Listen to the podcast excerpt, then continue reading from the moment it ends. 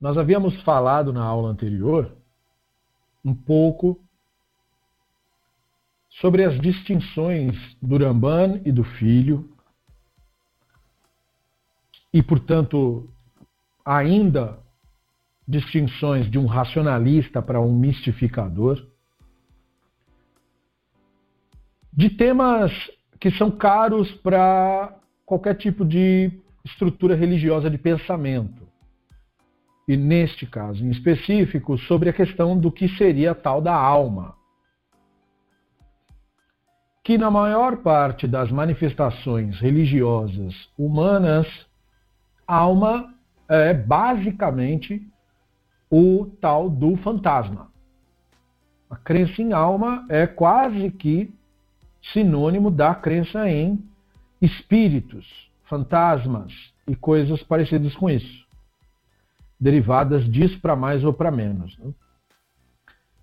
Só que o Ramban, na qualidade mesmo de racionalista, não acreditava em fantasmas de nenhum tipo e de nenhuma espécie. E neste ponto, ele encontrou a sua referência do mundo antigo para isso em Aristóteles. É Aristóteles que, apesar de falar de alma, não acreditava nisso enquanto um fantasma. Ou, por exemplo, como o mestre dele acreditava. Já que Aristóteles era discípulo de Platão, e Platão explicava a tal da alma já que ele tinha a dicotomia do mundo das ideias e do mundo das formas, bem parecida, não igual, mas, digamos assim, que deu base para a criação, mais tarde no cristianismo, da ideia de alma. Ou seja, o fantasminha em formato humano, o ser é, etéreo, que levou muito tempo para ter estas características pseudo-intelectuais que hoje existem, e por características pseudo-intelectuais. É claro que eu estou me referindo a essas falsas explicações de alma ou espírito ser feito de ectoplasma e todo esse papo furado. É... E aí é claro que isso é uma deturpação de linguagem científica, né?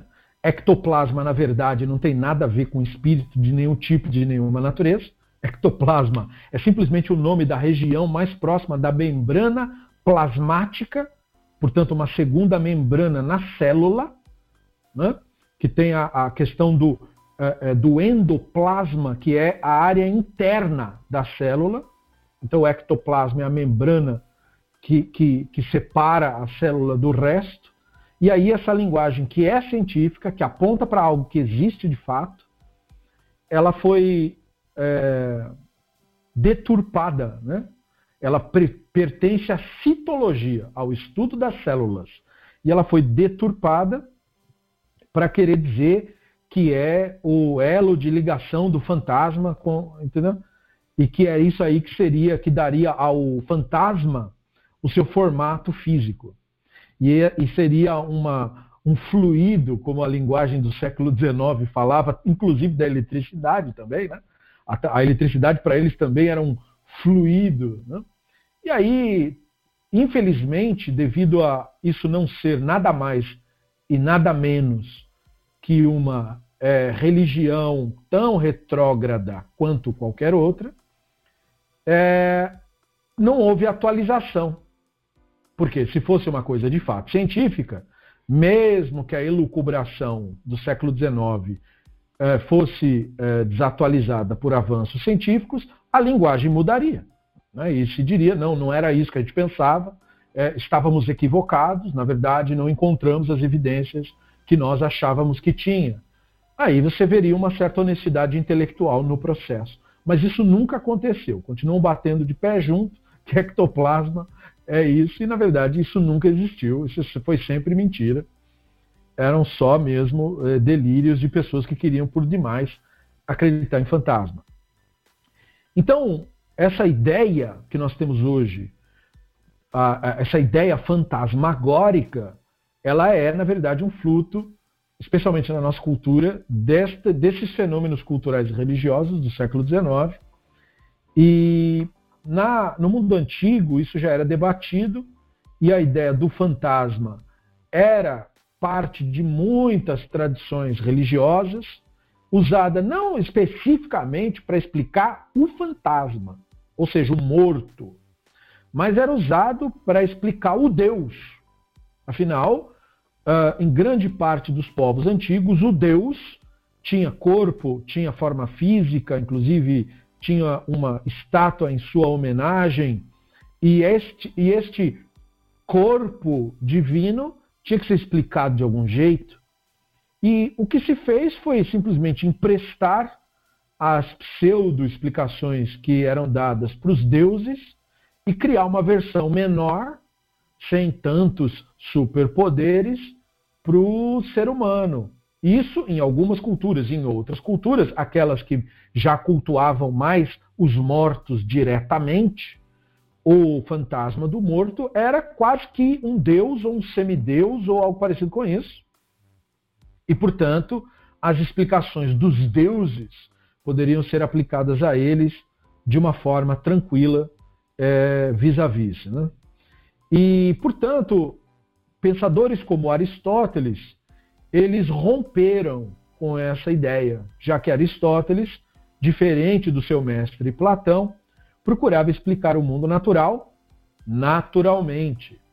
E explicar o mundo natural naturalmente significava recusar as crenças que não eram naturais, isto é, não eram é, nem lógicas e nem observáveis é, ao redor, nem deduzíveis matematicamente ou por quaisquer meios considerados lógicos. Então, tudo isso trabalhou junto, é, e aí Aristóteles escreve a sua visão das coisas. Ele, não, no entanto, ele usa a mesma terminologia. Ele fala o tempo todo de almas, ele fala o tempo todo, por exemplo, da alma das esferas. Mas o que ele quer dizer com isso não é o que o termo alma ou mesmo espírito significa, por exemplo, no senso comum, em quase todas as culturas hoje. Não é o que ele queria dizer quando usava esta palavra e a aplicava nas suas explicações. E a visão, portanto, aristotélica de alma é uma visão que Uramban via como uma visão incompleta. É óbvio que para Uramban a visão mais adequada era a recebida tradicionalmente, na tradição judaica clássica, porém, ele não via a versão recebida da tradição judaica clássica como nada parecido com a visão do Platão. Porque é muito interessante o fato de que, embora os opositores do Ramban o acusassem de ser um, aspas, aristotélico, né? alguém que seguia o pensamento desses goim gregos. O pensamento do Platão foi amplamente adotado pelas filosofias racídicas em geral. Portanto, também o pensamento grego, né? assim como o cristianismo adotou a visão platônica do mundo. E, portanto, todo mundo bebeu no pensamento grego, seja para o lado de Aristóteles, seja para o lado de Platão ou para o lado de Epicuro e dos outros atomistas. Então é engraçado a acusação. Seu grego, é, pois é, é todo mundo é, né? Os gregos foram incríveis no desenvolvimento do pensamento e dos argumentos. Então, nós falamos que o Ramban usa as expressões por exemplo, aquela que é famosamente é, mal traduzida como alma em hebraico, que é nefesh, e ele usa no sentido que a Bíblia procura dar e dá as explicações enciclopédicas do Aristóteles. O sentido que a Bíblia dá para nefesh é o líquido corporal, né? a vida biológica, portanto. E o Aristóteles, quando explicava a vida corporal, separava do jeito que o Rambam separou é, a nutrição, a sensação, a imaginação, a, o estímulo, que no caso é a emoção, e o conceito, que no caso é a habilidade de pensar.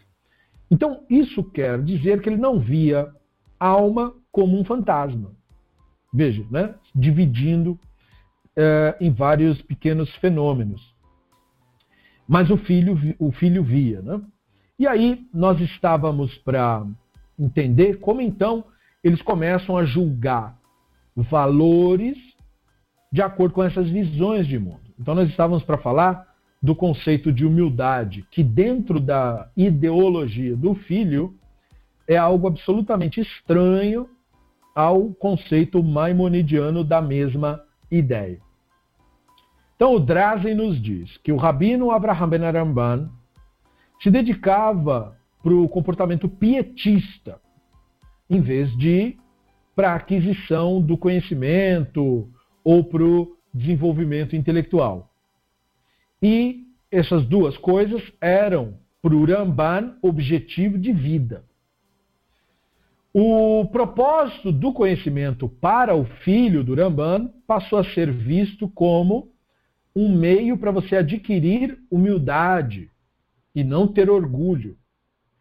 E ele dizia isso porque ele dizia que os estudiosos que contemplavam ali os seus alcances, suas conquistas, na sua erudição, no seu entendimento, mesmo que fosse muito, uh, na verdade conseguiram algo de valor assim pequeno, uh, desenvolveram-se de maneira apenas tênue em relação àquilo que é mais perfeito, que seria no caso que ele propõe no livro dele, que é o, o, o comportamento pietista. O que me faz até refletir sobre se ele aplicava tal julgamento ao pai. Porque o pai certamente não era um pietista. Né? Ah, então, o conceito de perfeição, de acordo com o rabino Abraham, repousava na dissociação da pessoa do seu corpo e, portanto, das necessidades físicas. Já o pai que via perfeição como um conceito absolutamente relacionado à compreensão, não poderia jamais corroborar com isso, porque não há relação entre uma coisa e outra. Então, em vez de é, atividades diárias para buscar ser uma pessoa melhor, estudo, desenvolvimento do intelecto, o objetivo, é, que é uma coisa que você é, tem um caminho positivo para seguir, no caso, né? o, o Rabino Abraham considerava o olhar negativo sobre as coisas, ou seja, não olhar do que eu busco melhorar, mas do problema que eu busco corrigir. Isso que quero dizer que ele tinha um olhar negativo, olhava pelo lado negativo. Então, a ideia da passividade na interpretação da ideia de humildade que ele tinha. Então ele escreve, por exemplo, e aí o, o, o Drazen vai nos citando trechos do livro daqui para frente para que possamos ver o que ele disse. Né? Então ele fala assim: humildade consiste da consciência humana da própria insignificância e sua consideração defeituosa em relação a ele, que é mais perfeito. Então, na leitura do filho do Ramban, ser humilde é você se considerar um lixo é você se considerar insignificante, sem importância. Porque note, isso tem severas consequências sociais. Se você se considera um lixo, se você se considera insignificante, então você considera todo mundo insignificante também. Não é só você que é insignificante, mas todo mundo é insignificante. E aí se a sua consideração por si mesmo ela é do tipo defeituosa, né? ou seja, eu sou falho, eu tenho problemas, eu tenho defeitos, então todo mundo é falho, todo mundo tem problema, todo mundo tem defeito. Então o conceito dele de, de diminuir a ideia de importância de si aplicava, é, é, gerava resultados sociais. Então, nós, isso para ele era ser humilde. E nós passamos brevemente, durante o estudo do Guia dos Perplexos, pela noção maimonidiana de humildade, que não é esta, isto é, não significa, não implica para Maimônides que ser humilde seria se considerar inferior em relação ao divino. O Maimônides fala isso, inclusive nos orientando que seria uma coisa inócua, porque o divino não tem, é, não é como um rei humano, cuja sensação de poder deriva justamente de humilhar o outro. Deriva justamente de, por exemplo, vencer seus medos do outro. Por que, que na Idade Média o hábito, é, isso portanto do século V ao XV, por que, que naquele período, quando a pessoa aparecia perante um rei, ele tinha que se ajoelhar? Não, não é que o ajoelhar por si só significava alguma coisa, mas é que não dá para usar uma espada ajoelhado. Então, ajoelhar-se perante um rei significava não posso e nem tenho a intenção de te matar. Portanto, o ajoelhar-se era um sinal de submissão. E aí, portanto, essa submissão e essa admissão de submissão acalmava os ânimos do rei, que temia mais do que tudo perder a vida. Todo o reino deveria morrer para proteger o rei. Então o rei temia mais do que tudo a morte.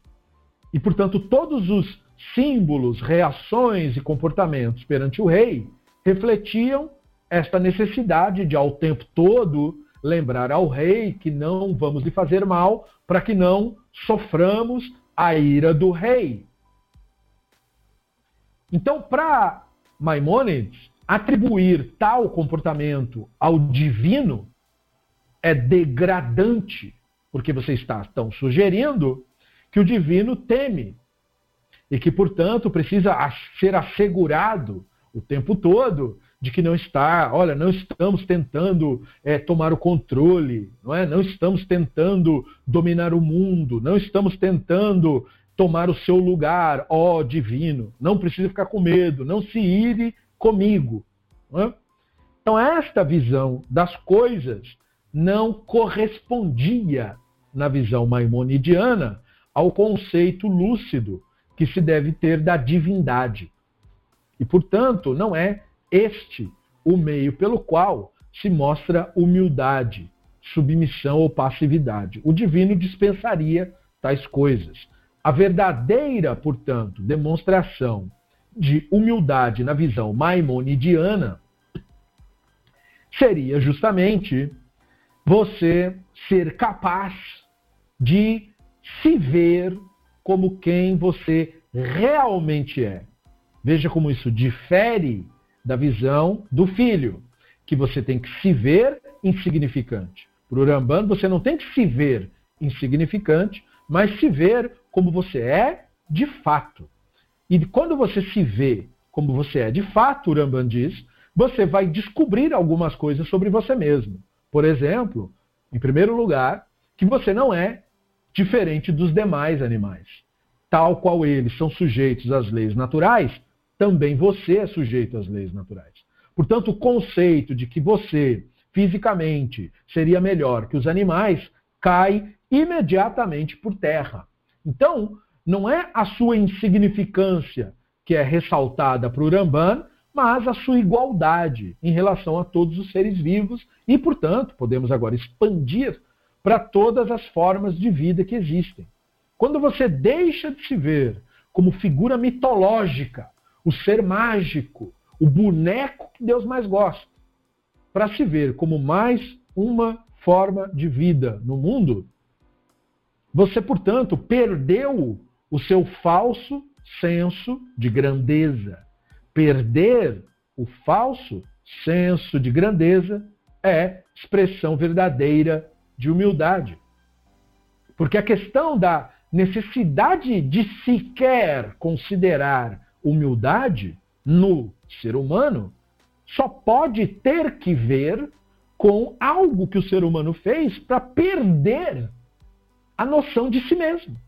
Pense na ideia de humildade aplicada na natureza. Ela não faz sentido. Porque nenhum animal na natureza se vê maior do que realmente é. Nenhum animal se vê maior do que é. Ele se vê como ele é plenamente. Por isso que boa parte dos animais não é do tipo valentão. Se um outro animal maior que ele o enfrenta, ele foge. Por que ele foge? Porque ele não está preocupado em ser chamado de covarde, fujão. Porque ele não tem o senso distorcido, como nós, de quem ele verdadeiramente é. Ele sabe quem ele é. Então ele conhece a própria força, as próprias capacidades e, dadas as experiências tidas, decide se pode ou não enfrentar tal situação da forma como está sendo apresentado. Então ele, acima de tudo, preserva-se enquanto pessoa. O ser humano, por que morreria? Porque o ser humano distorce a visão de si mesmo, baseado numa ideologia, baseado numa crença absorvida. E na medida em que você distorce e, portanto, infla seu ego com uma ideia que não é sua, você, portanto, perdeu a noção de quem você realmente é, perdendo com isso a humildade. Portanto, a humildade para o Ramban é um retorno à sanidade. O humilde é são, essencialmente. Agora, Note, portanto, o contraste gigantesco disso com a noção de humildade do filho do Rambam. Humildade é a consciência humana da própria insignificância. Então você não é quem você é, você é menor quem você é. Você é um ser defeituoso. E o seu defeito não é nem culpa sua, segundo o filho do Rambam, é em comparação ao divino a existência do divino, por assim dizer, te humilha, te diminui. E deste modo, o, Ram, o, o Abraham, o filho do Ramban, viu os seres humanos com um olhar fatalista. Ou seja, você é, por determinação, a escória. E a constituição humana, o seu caráter, não eram coisas sobre as quais se pudesse escolher, mas eram relacionados à graça divina. Note aí, portanto, um pensamento que precede, mas que ecoa para nós, do nosso ponto de vista, olhando para trás, um certo calvinismo. É? Aquela ideia do Calvino da determinação da salvação. Ou seja, o Deus já decide de antemão quem é o justo e quem não é.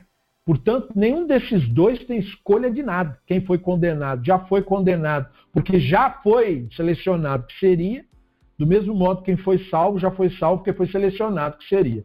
Algo parecido com isso, embora talvez não possamos traduzir em todos os, os pormenores, você já via no pensamento do Avraham, filho do Rambam, e portanto podemos então deduzir que talvez seja um reflexo do sufismo islâmico. Possível que os sufistas mantenham ou mantivessem essa visão. De qualquer modo, é a visão que ele, ele apresenta. Então, é, o seu caráter não é responsabilidade sua. Seu caráter é dado para você pelo divino. Então, deste modo, na sua visão de mundo, em vez de procurar pela perfeição como o pai tinha proposto, ele, o filho, sugeria que o piedoso, ou a pessoa que desejasse assim ser, portanto, veja o que piedoso quer dizer aí, né? Que aí, então, piedoso, ele não é de fato piedoso.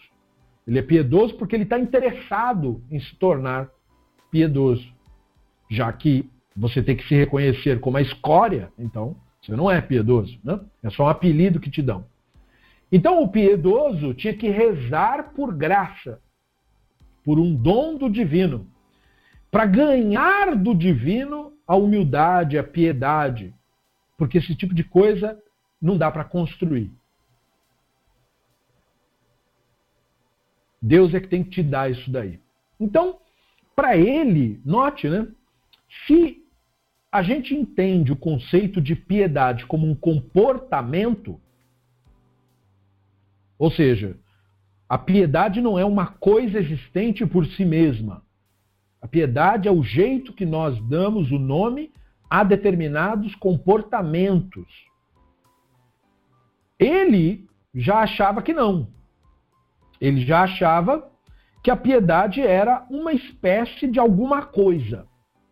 É difícil determinar, porque ele não dá a explicação exata do conceito. Mas é um comportamento de devoção, um comportamento de amor por coisas religiosas, porque na verdade é, há uma certa confusão da ideia de piedade como necessariamente significando amor pelo ser humano ou pelos outros. Não.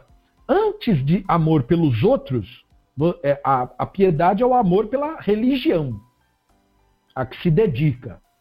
Tanto é verdade que piedosos matam quem não segue a religião. Né? Então, não é bem amor à vida humana, como é falado, amor à vida. Bem, depende da vida. É a vida que se dedica para a religião do jeito que eu estou decidindo. Já o que não se dedica, aí a gente não estende o negócio do amor para ele. Né? Então, antes de mais nada, a piedade se traduz num comportamento de devoção.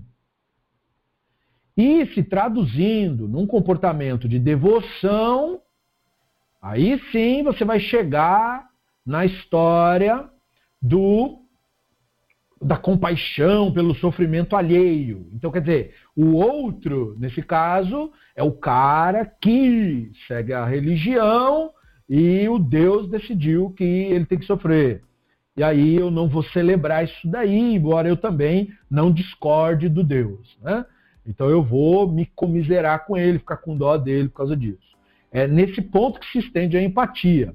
E é desse modo também, embora isso seja uma visão extrema, pietista, mas em grau menor, é assim que o tal do amor funciona dentro das comunidades religiosas. Não é necessariamente amor à vida, ao ser humano. Não. Ser humano é, é, um, é um, título que eu dou para quem segue minha religião. Né? Esse aí é o ser humano. O outro não é ser humano. Então, se ele morrer como um cachorro, eu não dou a mínima, porque tanto faz. Se brincar, até celebra. Então, é assim, amor, vírgula. É né? uma coisa que não, não é tão plena assim. Então, para o filho do Rambana, a coisa funcionava mais ou menos nesse sentido. Virtudes não são construídas. É uma coisa que é dada para você. Então, ele não elaborou. Né?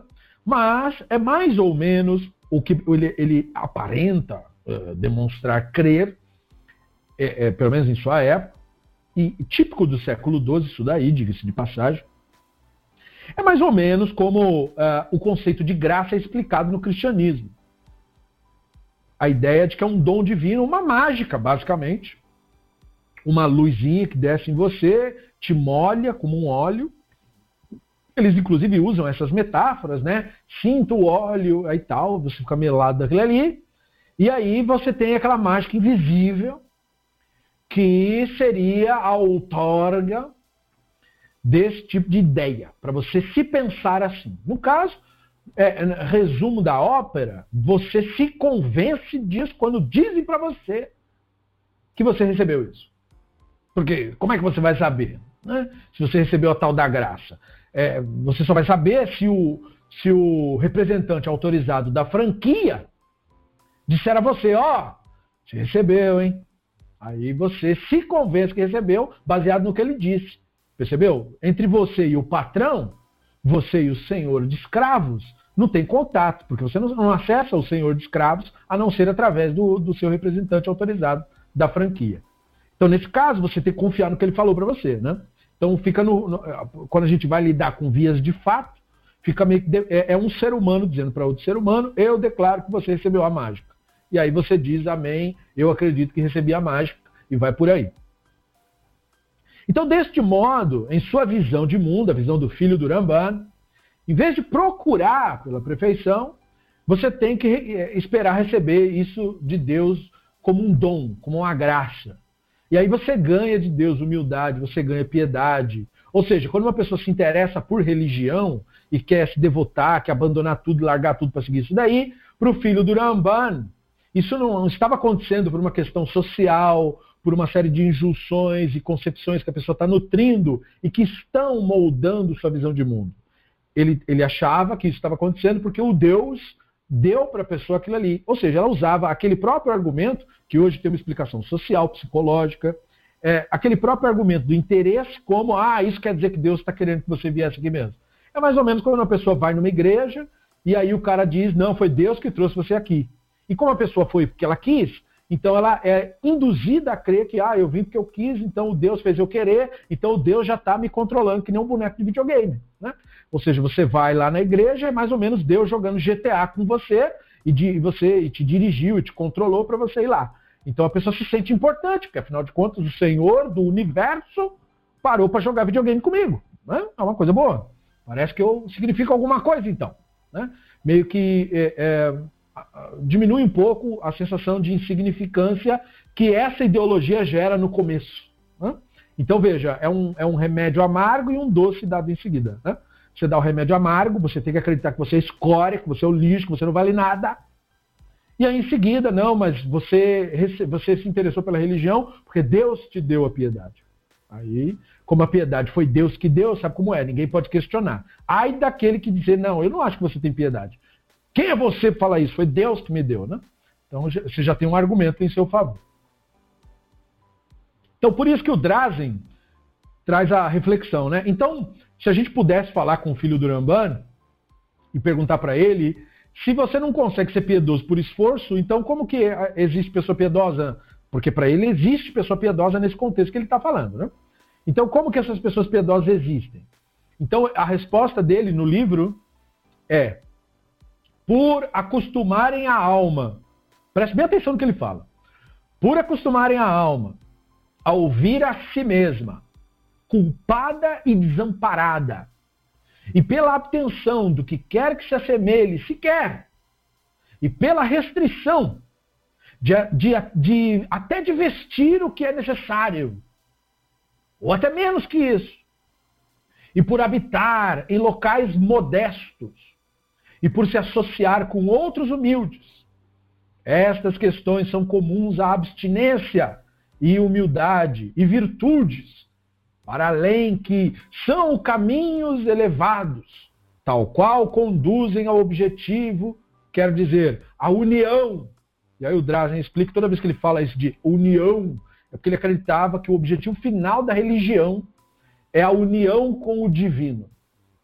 Que é, aí ele trouxe do sufismo mesmo, e é claro, o sufismo é místico, então ele está trazendo isso da gnose, do catolicismo, tem um pouquinho de cristianismo aí nessa história, né? Vocês sabem da cultura nossa aqui, vocês, todo mundo já ouviu falar que o Jesus fala, eu e o Pai somos um, vocês são um comigo, eu sou um com ele, a gente fica tudo um no negócio. Então é mais ou menos isso, a união mística. Né? De tal modo que seus é, cursos, né, os seus caminhos estão associados. Então é assim que você vira piedoso na prática. É muito importante entender isso, porque isso é uma visão mística nascida ali no século XII vem do sufismo, que é um pouco anterior, ah, mas ali você começa a perceber da ideia do pietismo e como o pietismo, aí a gente tem que colocar aspas bem distinguidas. Né? O pietismo, chamado pietismo hoje, o tal do racidismo, como ele é absolutamente diferente disso daí. E ele era muito parecido com isso no começo do movimento pietista é, na Alemanha, ao lado do Reno ali, aonde formaram as primeiras comunidades racídicas, os pietistas. É, essa era a ideologia que colava. Então, a pessoa tem que é, falar para si mesma, por isso ouvir a si mesma, ou seja, rezar, é uma espécie de auto-hipnose, só que ele não tinha a menor ideia disso no século XII.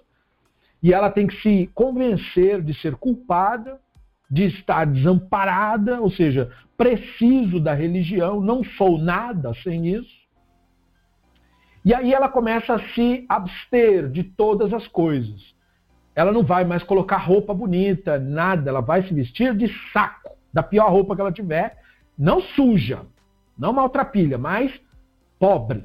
Né? Ela não vai, ela vai se vestir limpinha, mas pobre, nada que é, é, seja novo e tal, coisa batida e desconfortável de preferência.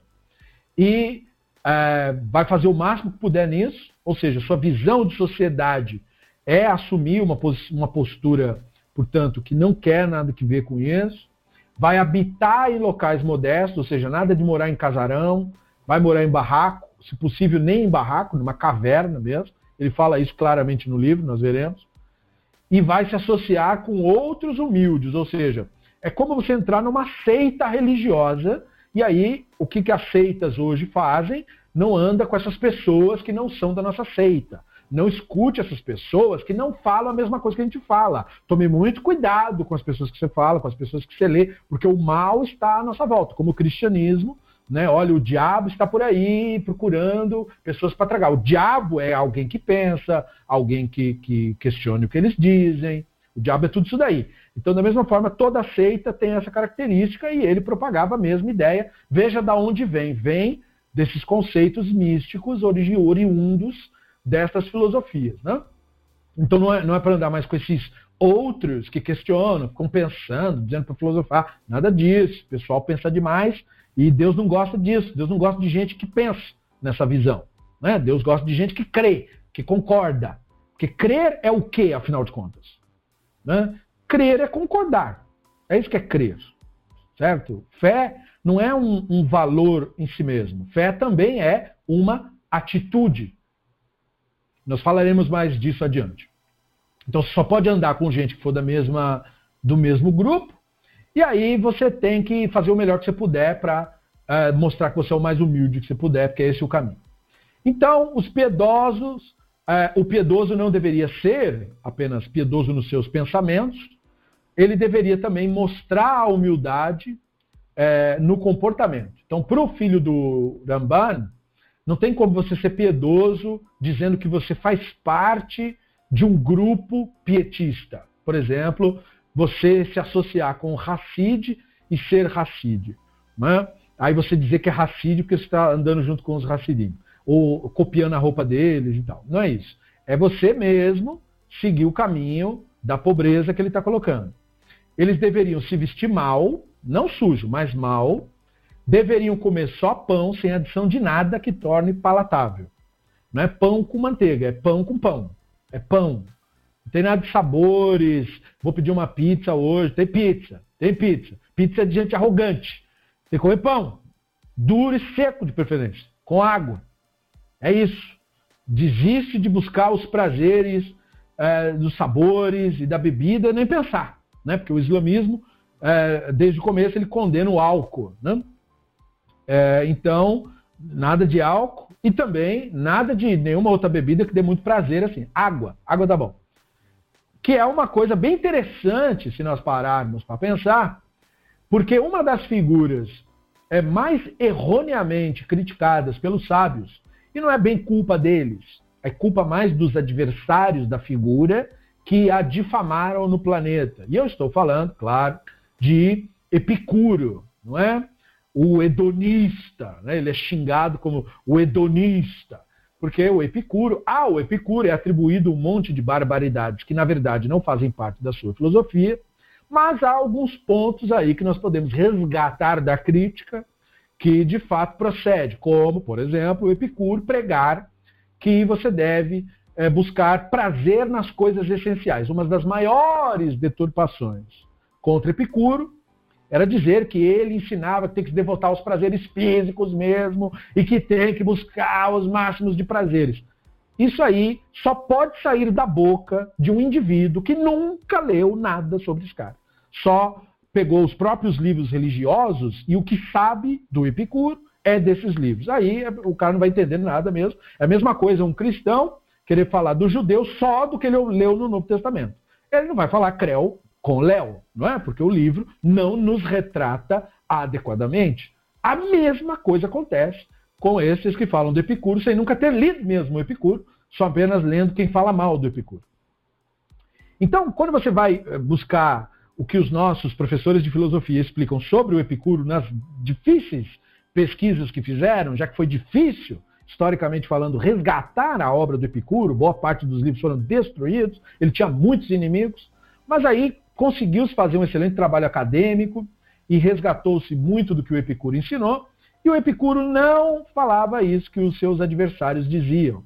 Era exatamente o oposto. O Epicuro ensinava que sim, você deve buscar os prazeres, mas os prazeres nas coisas simples. Então o Epicuro também diria: para que você vai tomar vinho, ou cerveja, ou suco, se você se você fizer isso, você vai deturpar sua noção de prazer no beber. O líquido que foi feito para te manter vivo é a água. Então, se você não consegue derivar o pleno prazer bebendo água, você vai deturpar a noção do real prazer que se tem na vida. Você tem que ser capaz de sentir prazer bebendo só água. Você tem que ser capaz de sentir prazer comendo só pão. Você tem que ser capaz de sentir prazer dormindo no chão. Porque é esse o lugar onde todos os seres vivos dormem. Então, essa ideia é colocada na sua cabeça que você deve dormir numa cama, deve ter e possuir isso ou aquilo para ser feliz, essa ideia é falsa, dizia Epicuro. Você deve procurar ser feliz como você é. Não é? Se você é, é, é, consegue, se você conseguir atingir esse elevado objetivo, você vai desfrutar da vida de uma maneira plena. Nada vai é, impedir você de ser feliz. Porque todas essas coisas simples são absolutamente mais fáceis de adquirir do que aquelas sobre as quais estão vinculando o conceito de felicidade. Então, quando o Epicuro dizia que o objetivo da vida é buscar o prazer, ele estava falando do prazer nas coisas simples. E, portanto, o exato oposto de tudo que é falado sobre o Epicuro, especialmente, e não só, mas especialmente na tradição judaica, que não entendeu Epicuro, incluindo a ideia falsa também de que o Epicuro seria um exemplo de ateu, tanto que na tradição judaica, Epicuro é sinônimo de ateu. E Epicuro era tudo menos ateu. Ele não era ateu, ele negava sim a, e questionava sim as teorias sobre deuses da Grécia. É, é dele o paradoxo de Epicuro. Né? Então não podemos esquecer, mas isso não significa que, por causa do paradoxo de Epicuro, ele negava o divino. Não, ele negava os argumentos ruins sobre o divino. Isso é bem diferente de negar o divino. Só que o paradoxo de Epicuro, criado para responder o problema da mitologia grega, cabe como uma luva na teoria cristã de Deus, porque nega também a teoria cristã de Deus. Porque a teoria cristã de Deus é elaborada, se não toda ela, em boa parte, no pensamento platônico. Né? Então, só que para lembrar, já que eu falei disso, qual é o paradoxo do Epicuro? Ora, é, são três as premissas dele. Né? Ele diz, primeiramente, é, que, é, dizem que Deus é onisciente, onipotente e onibenevolente. Então Deus seria onisciente, sabe tudo. Os deuses, né? No caso ali, os Zeus, no caso dele, né? É, seria o onipotente, então pode tudo. E seria onibenevolente, é verdadeiramente bondoso ou infinitamente bondoso. Então Epicuro disse para os gregos o seguinte: bom, enquanto onisciente e onipotente, ele então teria o conhecimento de todo o mal, que aí é onisciente, e também teria o poder para acabar com todo o mal, porque é onipotente. Mas nenhuma das duas coisas acontece. Então ele não é onibenevolente, ele não é bondoso, como você está falando. É isso que ele diz para os gregos. E aí ele continua: enquanto onipotente e onibenevolente, então ele tem mesmo o poder de acabar com o mal, porque é onipotente, e ele quer fazer isso porque ele é bom, onibenevolente, mas isso não acontece. Então, ele não sabe que o mal existe, ou não sabe onde o mal está. Então, ele não é onisciente. Porque ele tem o poder e quer, mas não resolve, então ele não sabe. Agora, se ele é onisciente e onibenevolente, então quer dizer que ele sabe onde o mal está, porque é onisciente, e também quer mudar isso, porque é onibenevolente. Mesmo assim, não faz. Então, ele não é capaz. Então, ele não é onipotente. então, desse modo, com esse raciocínio brilhante, né, o Epicuro cria um paradoxo. Então, decide aí. Vocês que se resolvem. Se Deus é o quê, então, afinal? Ele é onisciente, ou ele é onipotente, ou ele é onibenevolente? Os três não tem como. Porque se ele é um, ele não é o outro. e aí os gregos ficaram muito irados com ele e o difamaram, ele arrumou um monte de inimigos. Mas isso não quer dizer que ele rejeitava a ideia, o conceito do divino. Ele só não aceitava explicações absurdas sobre isso. Só isso. É? Então, ele foi difamado e ele, portanto, uh, propagava esta concepção que, portanto, se parece com a concepção que o filho do Rambam está falando aqui, de que você tem que comer pão e beber água. Né? Então isso relembra um pensamento epicurista, e daí a ironia, porque o epicurista, na tradição judaica clássica, é colocado como uma figura ruim, não é para ser como um epicurista. Mas o, o, pensamento pietista, o pensamento, portanto, racídico, não na versão de mercado atual, mas na versão original da Alemanha, é, era, não obstante, um pensamento epicurista. Né? Um pensamento de você sim ter prazer, mas só nas coisas simples. Então a Torá, de acordo com o rabino Abraham, havia proibido mesmo ao rei de Israel de se devotar à superfluidade. Então ele levava isso até as últimas consequências. Você ter um pano, uma roupa de saco para se vestir, você já tem o suficiente. Não precisa comprar outra roupa, não precisa se preocupar com isso. Qualquer coisa além disso é supérfluo. Se você conseguiu comer um pão e esse pão te sustém pelo dia, porque você jejua e come o mínimo possível, isso já está bom. Deus já te proveu. Não peça mais nada. Contenha-se com o que você ganhou. Né? E, e por aí vai. Então, o Abraham, filho do Ramban, explica no livro dele que se for feito o escrutínio das histórias da Bíblia e de suas leis, bendito seja, se verá que elas, as histórias da Bíblia e as leis, segundo ele, afastam a pessoa do orgulho e trazem a pessoa para a aquisição da humildade. É interessante essa afirmação dele, né? Porque uh, se tem uma fonte cultural de arrogância e de comportamentos arrogantes e degradantes para o ser humano, na nossa sociedade atual, sem dúvida alguma, a Bíblia está entre essas fontes. Né? É da Bíblia que extraem preconceitos, é da Bíblia que extraem indiferença com o mundo, é da Bíblia que extraem motivação para destruir o outro, né? é da Bíblia que extraem orgulho.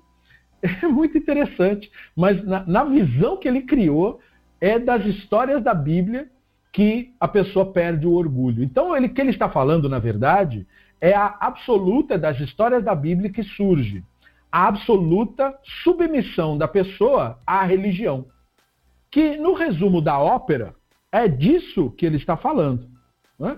Porque, no fundo, a pessoa pietista, para ele, é justamente a pessoa que se devota à religião de uma maneira tal que ela não mais questiona a religião em nenhum dos seus aspectos, em nenhuma das suas características. Ele trata a religião de uma forma tão absoluta que não mais aplica a isso o senso crítico.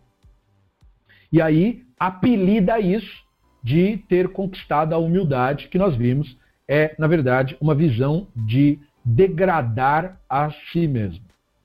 Então, quando ele faz isso no livro dele, ele apresenta exemplos bíblicos diversos do que ele acreditava que eram comprovação do seu raciocínio. O Rabino Drazen nos traz exemplos. Né? Então, por exemplo, enquanto o sentido pleno da Bíblia hebraica nem mesmo indica que o filho rebelde do rei Davi, o Avshalom, era um homem de elevadas qualidades espirituais, pelo que, nos, pelo que o livro nos conta ele era um crápula, ele até estuprou mulheres do que eram, na verdade, concubinas do Davi, É, tudo bem que isso não era muito difícil naquela época em que a consideração pela própria mulher era quase inexistente, tal qual bem parecido hoje, com certos ajustes e disfarces, é? mas é, era muito pior naquele período, porque aí era sem filtro, digamos assim, né? É como se fumasse naquela época sem filtro e hoje continua fumando, mas com filtro. Né? Os dois morrem de câncer, mas aquele mais rápido. Então, é, aí ele faz aquilo. Então, quer dizer, a Bíblia não nos passa uma ideia de que o Absalom era assim, um tzadik, né? Mas ele diz que o Absalom era um tzadik. E que ele tentou tomar o reino do pai, veja, assassinando pessoas, estuprando mulheres, mas ele temou, tentou tomar o reino do pai porque o pai carecia de uma atitude piedosa e que o seu amor estava voltado ao poder e ao governo. E aí o filho queria restaurar, era isso. Era uma causa justa, apesar de todo o ocorrido. Veja que precedente esse tipo de argumento gera. Então, peraí. Então, se o cara cometeu assassinato e até eventualmente ali violou umas mulheres, mas tendo esse objetivo nobre de tirar aquele menos piedoso do poder para que o piedoso aqui fique no lugar, então você imagina se isso não dá ideia para um, para um cara é, é, extremista falar: bom, então é o seguinte, o piedoso sou eu, o cara que está no governo é o crápula, e então eu estou justificado em fazer o que quer que precise, nem que eu tenha que derrubar o prédio com todo mundo dentro. Hum? É bem interessante aí a ideia. Mas veja o perigo dela, né? É, então, o que, que você vê nisso? Você vê viés de confirmação. Ele criou uma interpretação que confirma o que ele acredita. Esse é um exemplo clássico de quando você faz uma leitura de alguma coisa, não pela, pelo conhecimento daquilo, mas procurando naquilo alguma coisa que você concorde. Ou seja, você não está absorvendo um conhecimento que estaria sendo passado a você, mas você está procurando nisso que você está estudando, o que quer que seja, você mesmo. Aí nós voltamos àquele assunto de que a mentalidade egóica, o Yetzer Hará, tem como principal característica isto mesmo, a egolatria. O Deus, a ideia de Deus para o Yetzer Hará é muito mais do que e, e, expresso em qualquer tipo de análise, uma ideia pessoal. O Deus, para o ego, para o Yetzer Hará, precisa, necessita, depende da ideia pessoal. Deus deve ser pessoal para a ideia toda funcionar. Porque como Deus, adorado pelo ego humano, é imagem e semelhança dele mesmo, sem as características pessoais, ele não consegue se transferir para aquilo, para que ele funcione na sua imaginação como isso, ou seja, o ego não funcione na sua imaginação, como a voz divina para você. Já que a verdadeira, aspas, voz divina é a consciência, é a Neshama. Então, como que o ego toma o lugar na consciência no papel de voz divina? É através da personificação do divino. Quando você nutre a ideia de Deus como pessoa, atribuindo a Deus atributos pessoais, o seu Deus é um Deus pessoal, então aí você já separa tudo. É a minha crença em Deus, eu vejo Deus assim, então você está prestando culto para a própria imaginação. Com isso engatado, aí o ego agora consegue ditar em nome de Deus, que é o Deus que você está cultuando. É ele mesmo. Aí ele consegue ditar para você o que pode e o que não pode. Aí ele vai começar a fazer os julgamentos. Aí o ego, na qualidade agora de Deus, né, vai ditar quem é justo, quem não é justo, quem é piedoso, quem é não piedoso, isso aqui pode, isso aqui não pode. Aí você vai ter aquelas sensações, aquelas alucinações, aqueles momentos de insanidade, dentro dos quais o ego vai te ditar, e aí você vai dizer, não, eu penso assim, minha crença é essa, Deus está me dizendo isso, Deus mandou dizer isso, Deus mandou dizer aquilo, e é, é por aí que o mundo caminha para o caos e no, o mundo está no caos que nós observamos agora. Porque nós temos diversos deuses dentro da cabeça da maioria das pessoas, ditando para ela como que o mundo deve ser. E de vez em quando esses deuses fazem alianças entre si, conglomerados de deuses, para lutar contra outros deuses. Então, uh, ele apresenta os versos usando viés de confirmação, procurando confirmar as próprias crenças na Bíblia, mesmo que o livro não dê nem dica ou sugestão de uma possibilidade dessa. Eu não conheço nenhum midrash que retrate o Absalom como uma pessoa justa. Se existir, está além do meu conhecimento, nem duvido que exista, porque Midrash é uma obra ampla, pode ter de tudo ali, mas eu mesmo nunca encontrei. de modo parecido, ele retrata, fala também do rei Risquial, que além de ser retratado por ele como um homem muito espiritual, foi levado a tropeçar e pecar pelo orgulho. Então tudo ele aponta isso no orgulho. Novamente, o Drazen nos diz, esta é uma interpretação de um texto bíblico sem indicação de que ele é, seria mesmo orgulhoso. Né? Porque a Bíblia costuma mostrar os defeitos dos personagens. Mas a Bíblia não enfatiza nesta personagem exatamente essa postura para a gente ter uma certeza de que ele era orgulhoso. Mas o problema do, do filho do Rambana era assim: todo mundo que se dá mal é porque é orgulhoso. Ou seja, ele via Deus como uma figura com ego extremamente inflado e sensível, porque o ego é sensível. Né? Então, quando você infla demais o ego, não dá nem para encostar na pessoa, ou seja, não dá para desviar uma opinião, não dá para expressar uma verdade para ela, não dá para ensinar nada para ela.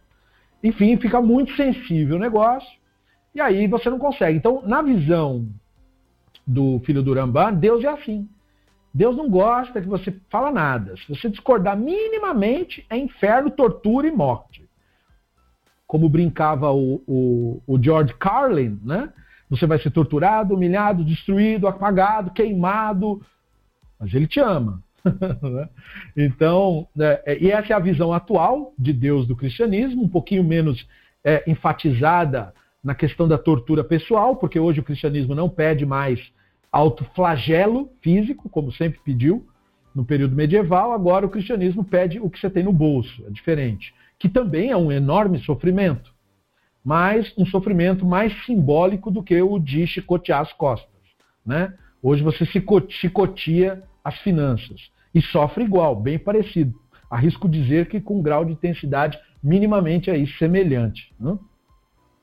Então, essa é a visão dele nessa, nesse conceito da humildade. Aí ele entra no, no assunto da fé.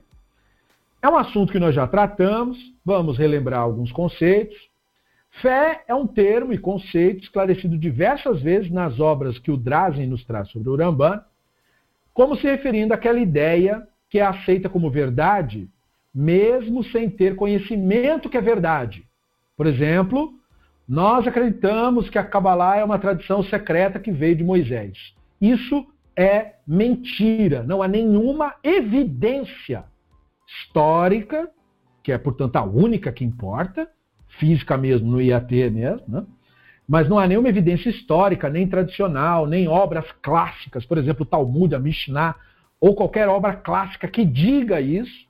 Olha, essa é uma tradição secreta, está aqui sendo passada, não tem nada disso. Então, não há evidência histórica disso, isso é uma invenção nascida no século XIII. Quando a pessoa aceita isso, mesmo sem ter a prova, aí sim ela exerceu fé nisso. Então, um exemplo. Né? Fé é quando você aceita uma ideia como verdade, mesmo sem ter conhecimento de que é verdade mesmo. É quando você aceita uma ideia sem lógica, essa ideia também não tem lógica. Se você for começar a fazer um escrutínio dela, ela não faz nenhum sentido. De ter tradição secreta, que é secreta, não podia falar, agora pode falar, não podia nem mencionar o negócio, agora o negócio é de vender. Quer dizer, é uma coisa muito estranha, né? Então não tem lógica. Então, quando você aceita uma coisa que não tem lógica, aí você tem fé. É, sem bom senso, né? ou seja, porque o negócio gera mais problema do que traz solução, uma coisa que o bom senso não corrobora, é, gera mais preconceitos, não melhora o ser humano enquanto ser humano, mas torna o ser humano mais rígido, mais é, é retrógrado, a pessoa começa a repetir ideias do século V, do século X, do século XI. Ele esquece da, da época que ele está, ele ignora a ciência, ele começa a agir como um louco. Então o bom senso vai para o espaço. Né? Mas aí a pessoa aceita a ideia que não tem bom senso, então ela tem fé.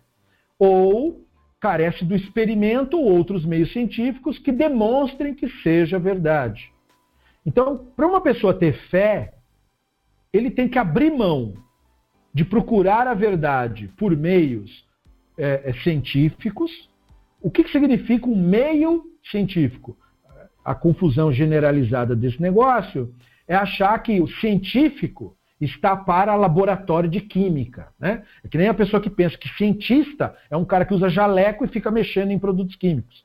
Não, isso é uma coisa que alguém versado em uma específica ciência, neste caso a química, pode é, é, fazer. Mas isso não é ser científico. Então, uma das definições é, interessantes que sobre ser científico que eu aprecio é a do biólogo famoso, por ser contra a religião, que é o Dr. Richard Dawkins.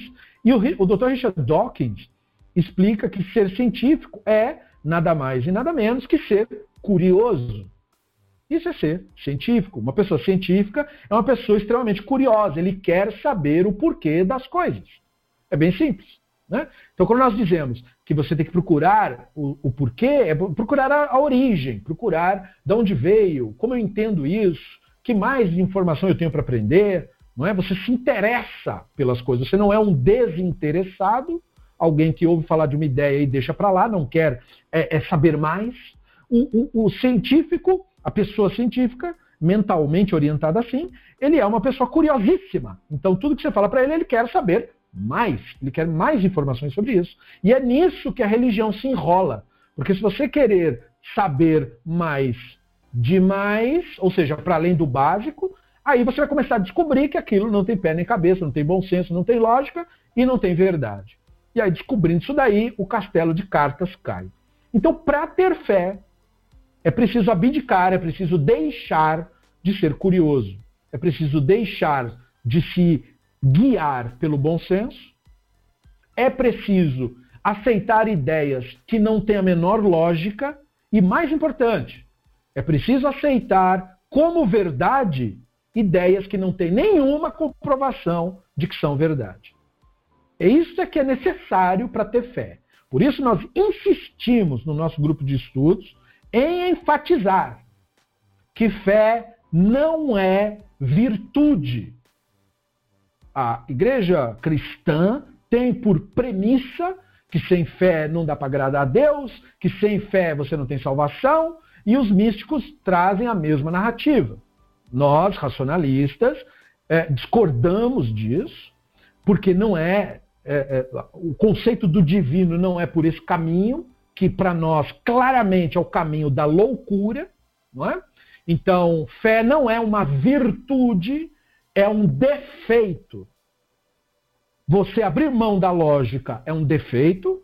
Você aceitar uma ideia como verdade, sem prova de que é verdade, é um defeito seu. Você tem que corrigir isso. Não é bom ser assim.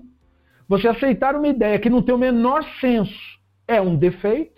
E você não ser uma pessoa curiosa, uma pessoa que procura o conhecimento por meios científicos, é um defeito a ser corrigido. Não é uma qualidade fé. Fé é um defeito de caráter, de personalidade que precisa ser corrigido. Portanto, ao contrário do que as religiões dizem, nós advogamos a perda da fé. Não é necessário fé. Fé é uma coisa horrível, que só levou o ser humano a cometer a maior, as maiores barbaridades em toda a sua história a maior barbaridade cometida pelo ser humano, seja em qualquer área da civilização, é cometida em nome da fé, em nome da crença em uma ideia, sem o conhecimento de que é verdade, sem lógica, sem bom senso e sem ser, ter sido verificada cientificamente. É isso que leva, levou e sempre levará o ser humano a cometer loucuras e atrocidades no mundo.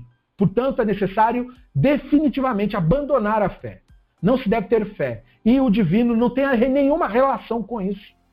Porque para o divino ter relação com a fé, só se o divino for fruto da imaginação da pessoa. Aí sim, aí tem que ter fé, porque aí encaixa em todos os, os fatores. Não sendo este o caso, se você considera o divino parte da realidade, a realidade não depende da fé.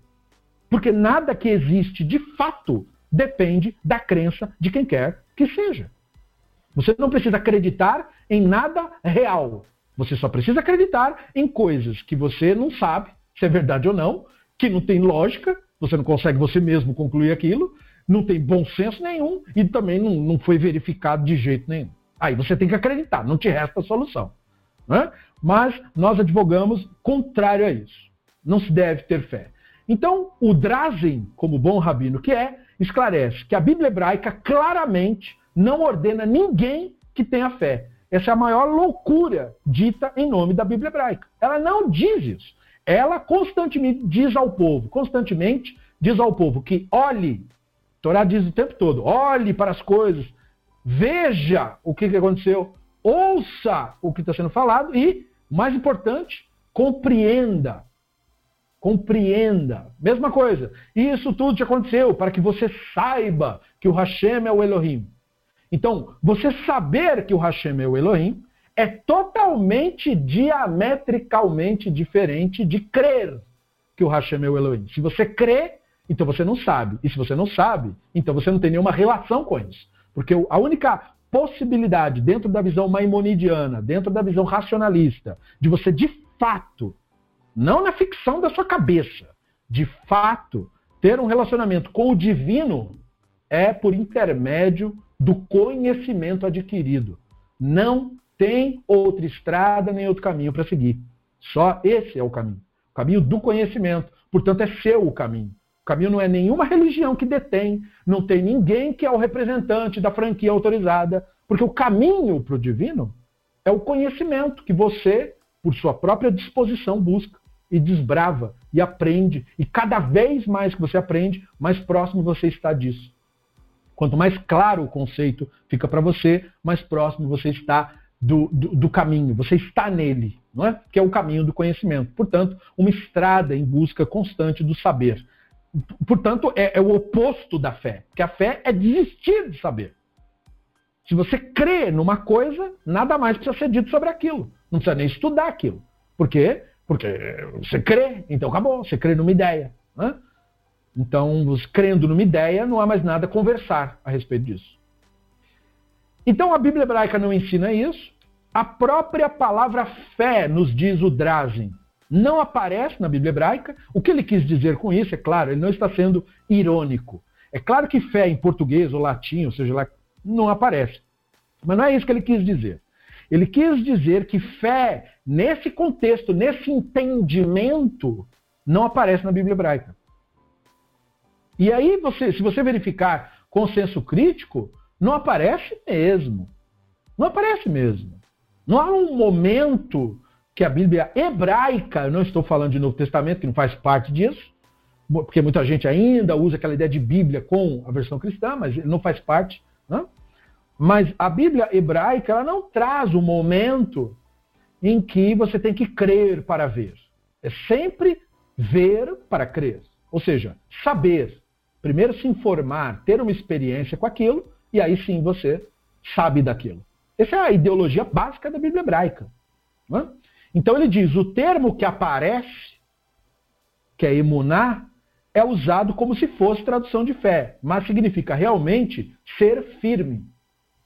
É por isso que nós falamos amém, né? que inclusive os rabinos até inventaram um, um significado interessantíssimo para isso, porque é, Amen vem de emuná. Né? Olha lá, Aleph, Men e o Nun. Né? Então é só colocar o Nun sufi, tira o Vav, tira o Rei. Amen. Amen, os rabinos disseram, seria como El Melech Neeman. Né? El é o divino, Melech, rei, Neeman, fidedigno, confiável. Né? Então, Amen é uma palavra muito valorizada na cultura judaica e ela deriva de é, firmeza, né, do conceito de ser firme. Portanto, é, eu afirmo, né, eu dou fé, eu sou firme nisso. Você só é firme mesmo no que você sabe. A ideia da Bíblia hebraica evocar a firmeza é quando você aprende algo, por exemplo, você aprende é, que fé não é conhecimento, não tem valor nenhum, isso daí é um defeito que o ser humano tem que perder. E na medida que você aprende isso, você encontra uma pessoa que vem te é, dizer que não, mas olha, eu vi a mágica. Eu vi a mágica. A mágica aconteceu na minha frente, bababá, e você começa a olhar o indivíduo. Quer dizer, o que você vai fazer, o que você deve fazer de acordo com a Bíblia hebraica? Você deve ser teremuná. Ou seja, você deve ser firme no seu conhecimento. Espera um pouquinho. A realidade não pode ser uma para mim e uma para você. Não é assim que a banda toca. Se na minha realidade, no meu mundo observado, isso aí não acontece, como que acontece no teu? Então vem cá, me demonstra esse negócio aí. Você não vai simplesmente tomar a palavra do outro como se significasse alguma coisa, não interessa quem seja o outro. Você quer evidências, você quer ir atrás do conhecimento, você mantém o pensamento científico, a curiosidade. Você não cede à loucura só porque estão dizendo. Então isso é ter emuná, ter fé. No sentido da Bíblia hebraica, é isso. É ser firme, se adquirir um conhecimento. Não é agora um louco que vai dizer que não é. Peraí, peraí. Vamos colocar os pingos nos is aí. Vamos, vamos chamar de conhecimento conhecimento. Me venha contar uma história furada e dizer que isso aí é sabedoria. Pera lá. Então você tem que ter emuná, você tem que ter firmeza. Por quê? Porque o universo, a realidade, ela é obra do divino na sua concepção, não é? Ou não é isso? Bom, se é isso, então o que você está vendo é o que é mesmo. Por que você está com dúvida? É isso o mundo real? Então não tem mágica? É, não tem mágica. Eu não sou culpado. Eu acho que, inclusive, o universo é mágico o suficiente. Tem várias coisas inacreditáveis acontecendo na natureza, vários fenômenos é, é, de bioluminescência. Já viu bioluminescência? Eu já vi. Eu já andei no meio do mato na madrugada e as folhas estavam acesas porque elas retêm calor da luz do sol e elas brilham. Ficou uma coisa linda de ver. Eu achava que era só com vagalume que isso acontecia. Nada a ver, acontece com folha morta também. Uma coisa fantástica. E mais fantástico ainda é o olho humano ser capaz de enxergar isso. Uma coisa incrível. Você fala, nossa, coisa linda, que coisa bonita. Então isso é natureza, é maravilha da natureza. Isso é real. Isso não é brincadeira para você contar história sobre isso. Isso é de verdade. Então,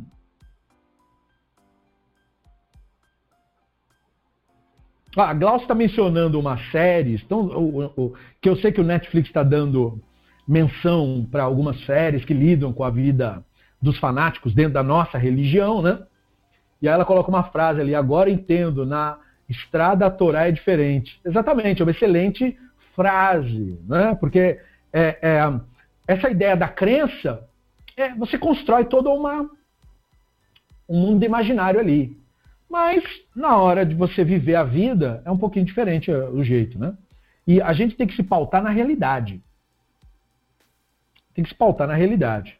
Então, é, é, é bem isso mesmo o conceito. E aí veja, né? Uramban, nos diz o Drazen, não encoraja o ser humano pensante, reflexivo, a ter fé. Ou seja, não, não, não, nem permita que o Yetzirah me julgue, dizendo, ah, mas é o Ben que está inventando isso daí. Mesmo se fosse, eu estava certo. Vamos falar a verdade? Eu tenho a realidade do meu lado. Então por isso que eu sei que eu estou certo. Não porque eu, enquanto pessoa, estou certo, mas porque a realidade aponta para isso. Então é isso daí. Porque a, a, a, qual é o nosso mote aqui no grupo de estudo? A realidade é o barômetro da verdade. Eu poderia dizer diferente. Poderia falar de uma maneira mais religiosa. Por exemplo, poderia dizer, Deus é que determina o que é verdade, mas dá na mesma. Porque o que eu quero dizer com Deus? A realidade. A realidade é o barômetro da verdade. Então, é por isso que eu sei que eu estou certo. Eu sei que mágica não existe, porque não existe mesmo. É mentira. É mentira sem dúvida, sem sombra de dúvida. Né? Então, é, é, nós temos que ter esse, essa imunar essa imunar, essa firmeza. Agora, como eu disse, a natureza tem coisas maravilhosas que parecem mágicas? Tem coisas fantásticas. Só que nada é mágico, tudo é natural, é parte da natureza e, portanto, é manifestação do divino. Mas é maravilhoso, não obstante. E a maravilha, a maravilha real é muito mais maravilhosa do que a maravilha fictícia. Porque pelo menos a maravilha real você pode ter uma esperança de ter uma experiência com isso.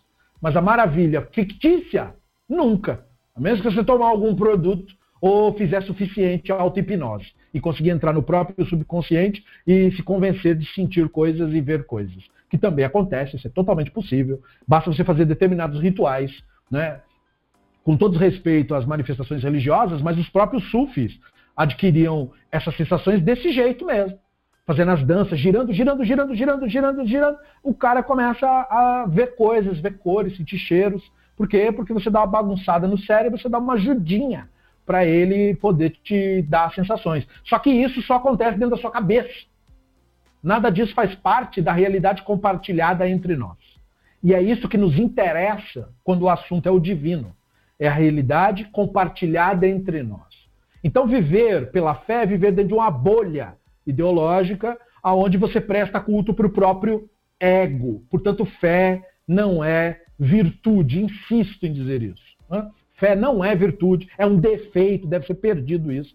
Temos que ser contra isso. Porque é, desse, é por causa desse defeito que o ser humano tem sido explorado, induzido aos comportamentos mais abomináveis, aos pensamentos mais reprováveis, por causa disso, por causa da fé, da ideia de fé, a ideia de aceitar uma coisa é, sem saber que é verdade, como se fosse. Isso é um perigo é, e é um mal que nós temos ainda que enfrentar, infelizmente, em pleno século XXI. Está né? Tá firme e forte esse mal e assola a humanidade há séculos. Então, Urambá não encoraja o ser humano pensante e reflexivo a ter fé, mas permite que as massas sigam esse caminho. Isto é, é, você tem toda uma multidão, né, gente? A gente não controla ninguém. É um caminho horrível. Leva a uma sociedade perversa. Mas eu não posso controlar as pessoas. O cara quer seguir o caminho, então siga. Né? Dado que ele reconhecia isso como uma necessidade psicológica. Não obstante a isso, seu filho, cuja mente era orientada de modo místico, pregava a fé no sentido comum para todos. Então há uma diferença gritante entre o Urambano e o filho do Urambano. O filho do Urambano ajudou a propagar esse defeito no ser humano, enquanto o Urambano tentava extirpar isso. Não preciso dizer quem venceu, o filho, não é? Porque esse conceito da fé é ele proporciona sensações físicas, ele tem a ver com o ego humano. Então a tendência de interesse do ser humano é muito maior para isso, porque a maioria das pessoas é identificado com a mentalidade egóica, portanto com o Yetzer Hará, portanto com a busca constante de gratificação e a egolatria. Não é? O ser humano adora prestar culto para si mesmo. É? Por isso que a humanidade reagiu tão mal às descobertas na área da biologia, mostrando, provando por A mais B, que somos apenas animais igual a todos os outros animais. Somos da mesma família né, dos chimpanzés e dos macacos bononos. Não somos criaturas divinas, como nós pensávamos. Não somos mágicos. Não somos importantes. Né? E aí veio a astronomia e disse: nosso planeta não é centro de nada, é, fica num canto, jogado num lugar da galáxia que ninguém sabe nem onde é isso daí. E não tem ninguém vindo aqui e nós estamos longe de tudo, e a verdadeira distância das estrelas e dos planetas e da, das galáxias torna impossível qualquer tipo de viagem, e, quer dizer, e o universo é, é, tão grande que a gente nunca vai ter jamais a esperança, nem mesmo com a mais avançada tecnologia, de poder ir e sair visitando galáxias por aí, como se faz em videogames, isso daí vai ficar só na nossa imaginação mesmo, porque por mais que nós tivéssemos mesmo que nós tivéssemos a, a, a tecnologia mais alucinada da nossa imaginação, mesmo esta não dá conta do tamanho do universo. Ele é infinitamente maior do que nós jamais sonhamos durante todo o período do mundo antigo, durante toda a Idade Média. A descoberta da realidade como ela é é infinitamente maior do que o nosso mais alucinado sonho. Nós não sabíamos nada disso nessa época do Rambam. No século XII, as pessoas não tinham a menor ideia da distância de verdade entre as coisas. Hoje nós sabemos, e aí a gente vê o quão pequeno nós somos, quão nós temos que baixar nossa bola, aquele papo furado de que tudo foi feito para você, você é a coisa mais importante, tem um plano cósmico que gira em torno do seu umbigo. Pode parar. Se você entender como a realidade é, você não engole mais isso, isso é, impossível de ser aceito. E aí você, aí você retém a verdadeira humildade que eu mencionei antes, a verdadeira humildade, que é a capacidade de olhar para si mesmo como você de fato é, sem mentiras, sem egolatria, como você é no mundo real, de fato. E isso por si só é um esforço tremendo, porque o ego está na frente, tentando vender a imagem falsa que é a imagem de que você é muito importante sim, você é muito especial, tudo foi feito para você. Não, não, não nesses cientistas que dizem que você é só um bicho. E isso agrada o ego. Então, quando a pessoa vai escolher, ela vai pelo quê? Como ela já está praticando egolatria, então ela vai prestar culto pela mesma, porque isso gera sensações físicas. Gera sensação de conforto, gera falso conforto, falsa segurança, falsa sensação de importância. Não importa se é falso, funciona igual. Porque sendo ou não falso, o que importa é a sensação, é como um filme. Um filme é falso, as explosões são falsas, os atores, eles não são aqueles personagens, são só atores. Aquela história nunca aconteceu, é só uma história. Mas a sensação é real. A sensação de euforia, ou a sensação de medo, ou a sensação de seja lá o que for que o filme bom proporciona, é o mesmo que acontece no sistema autoritário de pensamento, na religião. É falso o que ela está dizendo? É, mas a sensação não é falsa. A sensação é real. Você vai realmente se achar importante.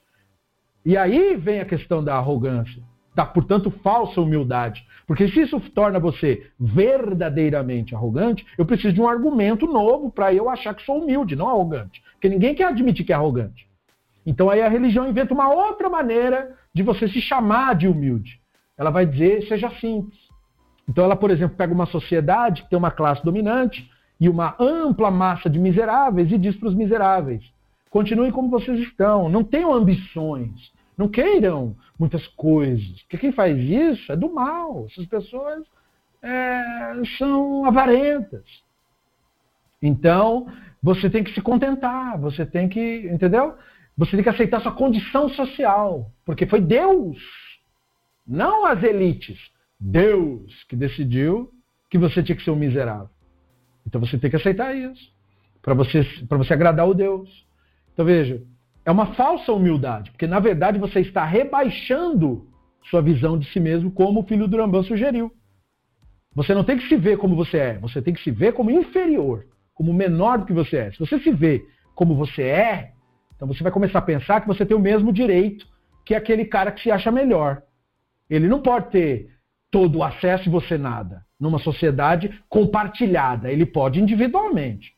Ele para ele, você para você na sua vida. Mas se vocês compartilham de um mesmo ambiente social, que pega o recurso de vocês dois, esse, é, a devolução de, desse recurso que é tomado de vocês dois, não pode ir só para ele, tem que vir para você também. Mas não vem, né? Vai vir só para ele, para você vai ser a escória mesmo. Então, quando você começa a se ver como igual, como você realmente é, você pode começar a ter ideias você pode começar a querer se revoltar contra isso que está acontecendo contra você.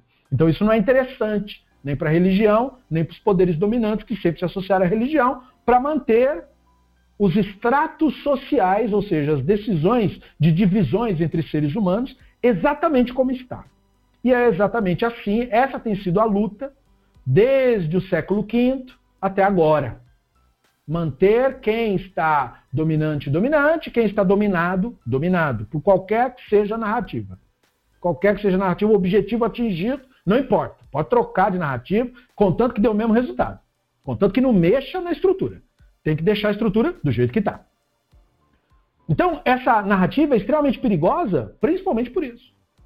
Então, fé em Deus, o filho do Rambam escreve, está entre os mais elevados caminhos, sendo um dos princípios fundamentais da lei. As sessões do livro que lidam com fé, inclusive o, o acrescenta numa nota de rodapé, são as mais longas de toda a obra dele. Ele define fé como uma afirmação de crença de que Deus, bendito seja, é o Criador e provedor. E que ele é quem faz ficar doente quem cura. E que ele é quem torna rico e pobre. E que todas as coisas que acontecem no mundo, em geral, bem como aquilo que ocorre em particular, resultam dele.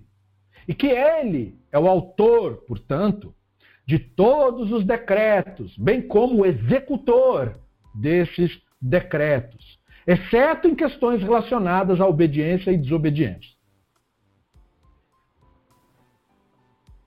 Vamos parar para refletir sobre isso que ele está falando. É muito importante pensar isso. Como é que é? Então, fé é você afirmar que acredita. Veja então, fé é uma ideia. Porque é uma afirmação de que se acredita. Não dá para conferir, né? Fé é uma afirmação de que se acredita de Deus como criador e provedor, mas não de qualquer jeito, num sentido específico. No sentido de que ele faz ficar doente e cura. Qual é o sentido disso? Não é só o sentido da realidade, que só há uma fonte, porque o judaísmo flerta com essa ideia. Só existe o divino, não tem força da luz e das trevas, do bem e do mal, como diz o misticismo. Isso aí eles tiraram de outras religiões. Porque no judaísmo tradicional, só existe uma força no universo e essa força é o divino. E dessa força só emana ele mesmo. Então não tem Sitra Hará, como diz a Kabbalah, força das trevas, o lado negro da força, nada disso daí. E não preciso nem dizer que não tem diabo e nada disso. Mas como tem essa força, essa força é responsável por tudo: pela vida, pela morte, pelo nascimento, pelo envelhecimento. Então, todas as coisas derivam do divino. Então, aparentemente, está tudo certo. Mas aí ele dá o próximo passo no raciocínio. O próximo passo é: ele é quem torna rico e pobre. Agora, esculhambou o negócio. Porque aquilo que outrora era uma visão do natural, você não, você não controla seu corpo de maneira interna. Então você não sabe do que você está infectado ou não está. Tanto que precisa de, de da medicina moderna para a gente saber das coisas. Né? Então tudo bem, vá lá, está dentro do mundo natural. Mas aí ele dá o próximo passo dentro do mesmo raciocínio. Tornar rico e tornar pobre, quando você atribui isso a Deus, você cria um enorme problema social. Porque nós bem sabemos que o conceito de ser rico ou ser pobre, para começo de conversa, é uma invenção humana. Não é uma coisa que existe na natureza. Não existe nenhum animal rico e não existe nenhum animal pobre. Não é uma coisa que exista no mundo real. É um conceito imaginado pelo ser humano. No seu sentido simples, ser rico significa o ser humano que tem mais do que ele precisa para se manter, seja em quaisquer de suas imaginadas ou reais necessidades. O indivíduo pobre, portanto, é o ser humano que não tem os meios de se manter, sejam os reais ou imaginários. Em quaisquer dos casos, isso toca na questão em como riqueza é obtida. E nós sabemos que riqueza é obtida por meio da troca de produtos e serviços entre seres humanos. Quando um ser humano presta um serviço para outro ser humano, e isto, abro aqui um parênteses para dizer, isso que eu estou dizendo é uma infinita simplificação, porque eu não quero entrar na questão econômica, deixo isso para gente mais capacitada, ou, se tivesse que falar disso especificamente, me basearia num livro de alguém capacitado para isso. Portanto, eu estou apenas lembrando do que li, mas sendo simplório. Sendo simplório. Então, o ser humano presta serviço para o outro ser humano, ele dá ao outro ser humano aquilo que aquele outro ser humano tem interesse e aquele ser humano, em troca, dá para ele aquilo que ele tem interesse. Essa troca fez com que os dois ganhassem alguma coisa, que seria, deveria ser, mais ou menos equivalente a uma coisa. Então, esse sistema de trocar produtos e serviços de acordo com os interesses de cada um determina o que cada um pode fazer por cada um. Um ser humano que não seja capaz de produzir nada pode, não obstante, se prestar a, a um serviço para o benefício de outro que, em troca, lhe proverá uma compensação por ter prestado este serviço a ele. E aí, na medida em que você se torna, por exemplo, bom, ou o que você faz ou sabe fazer é muito difícil de fazer, e outras pessoas comuns não conseguem, sem que tivessem o treinamento ou o desenvolvimento do talento, e blá, blá, blá, você pode cobrar um valor que equivala a, o, a raridade do que você está provendo. E aí o outro ser humano pagaria isso de bom grado, porque de fato reconheceria que apesar do seu produto ou serviço ser uma coisa cara, é, em comparação com outros produtos e serviços, o seu é muito mais difícil de conseguir, então de fato ele deve é, ser reconhecido como sendo uma coisa diferenciada. E assim os produtos sobem, os produtos descem, de acordo com a demanda, de acordo com. Enfim. E aí você começa a notar que numa sociedade imaginada, como eu fiz, dessa maneira simplória, era para ter uma certa equidade. Porque os seres humanos todos prestam algum tipo de serviço para todos. Então todo mundo pega o seu e todo mundo compartilha com todo mundo e a coisa toda circula. Por que, que isso não acontece? Bom, basta você pegar qualquer livro de história e você vai notar que os seres humanos têm uma tendência à dominação. Nós viemos de uma espécie primitiva, hoje claramente explicado pela nossa ciência, não é? 300 mil anos de história dessa espécie de animal, que durante a maior parte, 295 mil anos, vivendo como um bicho completo. Comendo uns aos outros, matando uns aos outros, e, e matando bichos e se juntando em grupo para matar o outro, não sei do que. Animais, completamente animais, e que de 6 mil anos para cá começa a se juntar num determinado local, começa a cultivar plantas né, de conhecimentos acumulados antes, não veio de mágica. E dali começam a formar pequenas fortalezas, não perdendo em nada suas características outrora animalescas e violentas, apenas refinando estas mesmas características outrora violentas e animalescas. E agora esses seres humanos que começavam a se ver e criar para si identidades imaginárias, se dar nomes e se dizer que nós somos os fulanos de tais e criar as mitologias de dizer que nós temos os nossos deuses que nos fizeram e nos mandaram conquistar o mundo inteiro, começam a agir em grupo. Cria-se uma narrativa, e o Val Noah Harari fala isso no livro dele, recomendo quem não leu que leia e quem leu que releia. E aí ele fala que nós criamos as narrativas e essas narrativas nos uniram em grupos então, é uma espécie de link mental. Todo mundo que tinha narrativa seguia o mesmo grupo. Então, é a, foi a primeira vez na história da humanidade que um ser humano é, é, encontrava com outro completamente desconhecido para ele, mas ah, você é persa? Ah, eu também sou persa. Você é persa de onde? De não sei do que. Ah, eu sou persa de não sei das quantas. Então nós somos irmãos. Nunca se viram na vida, não tinham nada que ver um com o outro, mas graças à narrativa são irmãos agora. Então, isso foi um avanço intelectual para o ser humano, começou a perceber o outro através da narrativa, mas essa narrativa começou a ser usada para dominação do mesmo sistema anterior. Então começam a surgir os seres humanos que são escravizados, quebrando, portanto, o sistema anterior, o sistema de, da valoração do ato do um pelo outro. Agora eu posso pegar um ser humano, ameaçá-lo de matá-lo ou de torturá-lo e fazer ele me beneficiar. E aí durante todos aqueles séculos anteriores, você vê uma legião de seres humanos sendo escravizada por um pequeno grupo que tinha armas, armamento, e aí aquela legião de seres humanos é, é, ia sendo convencida, embora fossem maioria, de que não eram capazes de tomar para si o poder. Evidente que isso não se verificou de maneira uniforme, muitos tomaram para si o poder, mas também só para se tornarem o tirano no lugar dos que estavam antes e montando a escala social da mesma maneira. Então, no mundo inteiro se viu na mesma forma os seres humanos se organizando em pequenas elites dominantes que escravizavam a grande massa. E aí, alguns, é, é cada um fazendo de um jeito, uns mais bem-sucedido, outros menos e tal. Se começou a perceber que é, agora aqueles seres humanos que são dominantes criou a narrativa de que eles são dominantes porque os deuses é, decidiram que eles são dominantes, ou em algumas é, culturas, porque eles são filhos dos deuses, os gregos eram filhos dos deuses gregos, os egípcios são filhos dos deuses egípcios, os nórdicos eram filhos dos deuses nórdicos, e assim eu, eu, eu mando por direito, eu tenho um sangue. Né? Vocês sabem que um dia a humanidade acreditou mesmo que as pessoas que eram da elite tinham sangue de cor diferente do resto.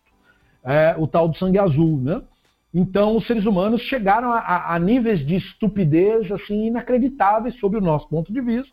Mas tudo isso fazia sentido naquele período. Então começa a ideologia de reis, imperadores, pessoas que legislam pelo direito divino. Então a narrativa do divino começou a legitimar a, como que ia ser decidido o papel social de cada um. E quem nascia fora da elite era, por essência, o miserável. Então eu quero que você pense nisso, que você lembre disso, para que você, quando ler isso que o filho do Rambano está é, é, tá falando, possa se horrorizar, pelo menos no mesmo nível que eu, eu me horrorizo quando leio. Quando eu fico horrorizado de ler uma coisa dessa. Claro que ele não tem culpa. Eu estou lendo isso no contexto do século XXI. É nesse sentido que eu fico horrorizado. não fico horrorizado por ele ter dito isso na época dele. Eu, eu espero isso dele. O, que eu, o, que eu, o cara que me surpreende nesse cenário é Maimônides. Não é o filho dele, nem Narmânides, nem os místicos que inventaram o misticismo no século XIII. Não, esse pessoal aí só está falando mais do mesmo. Era isso mesmo que eles falavam naquela época. Tá tudo certo. Loucura é o cara falar isso hoje. Aí esse cara é maluco mesmo. Mas naquela época é normal falar isso, não tinha nada demais. Era assim mesmo. Só que pense, é, enquanto nós avançamos, eu acabei, por causa disso daí, indo atrás de materiais acadêmicos com breves comentários sobre isso. Eu achei um professor da Universidade de Taubaté. O nome dele é doutor Ciro de Barros Rezende Filho, que é professor na cadeira de História Antiga e História Medieval. E ele fez um texto maravilhoso que eu posso depois compartilhar lá no nosso grupo do Telegram, curtinho, curtinho, mas profundo, onde ele comenta sobre os pobres na Idade Média, a minoria funcional de minoria funcional a excluídos do paraíso. E é muito interessante o texto como um todo, curtinho, como eu disse, não é aquele trabalho acadêmico de N páginas, que também não tem problema, porque precisa ser, né? mas não nesse caso. Ele só queria dar uma pincelada rápida, rápida mesmo sobre o assunto, e ele foi muito feliz nas escolhas.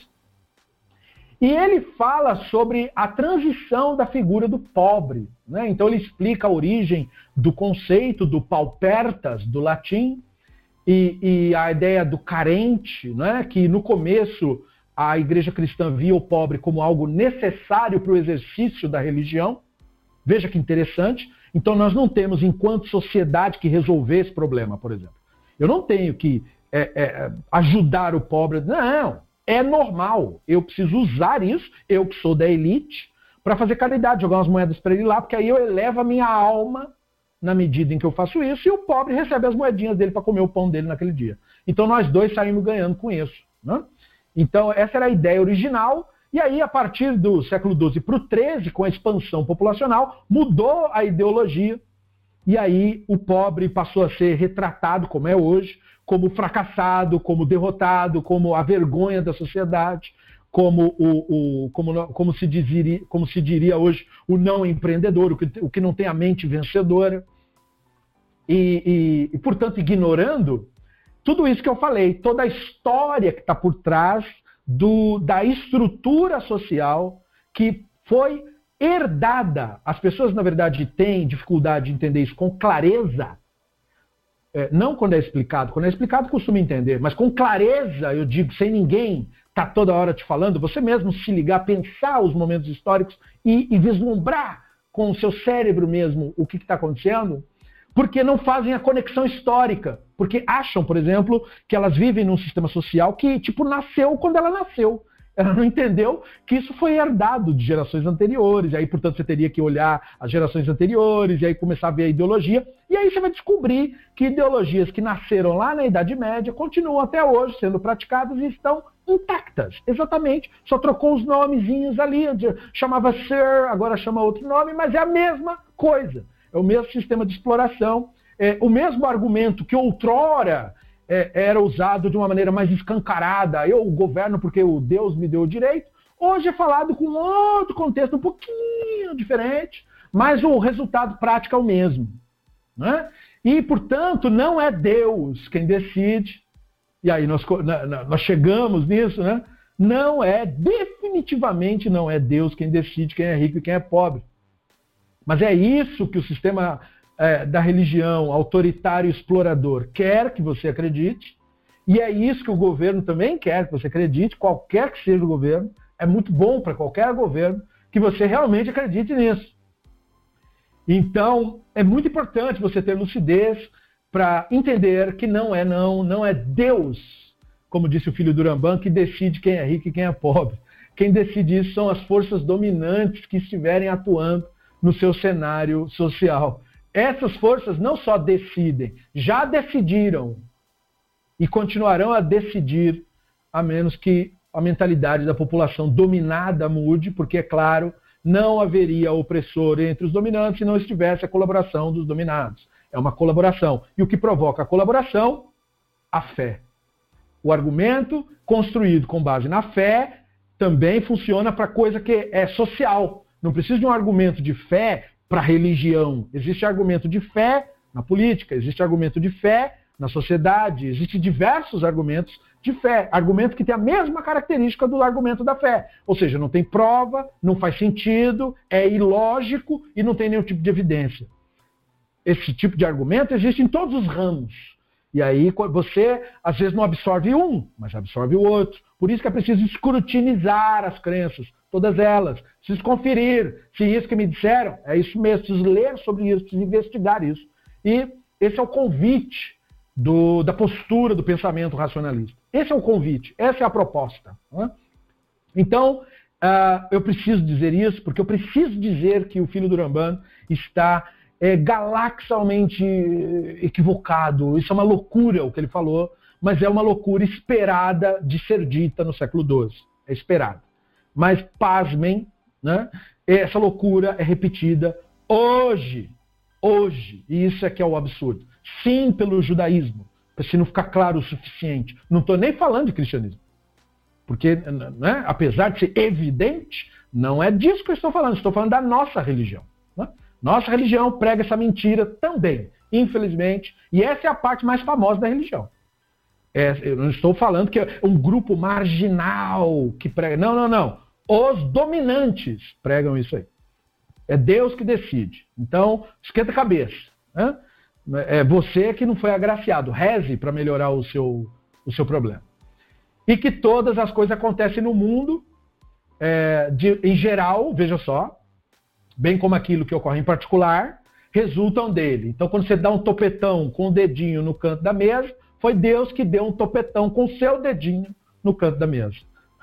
então, se você xingou, você já pecou, porque foi Deus que sentou o seu dedo no canto da mesa, sabe-se lá porque ele fez isso, sabe como é, você está jogando GTA, às vezes você quer fazer umas coisas diferentes. Então, da mesma forma, se você caiu de bicicleta, foi Deus que te derrubou. Entendeu? E se você ralou tudo quando era criança, foi Deus que te ralou.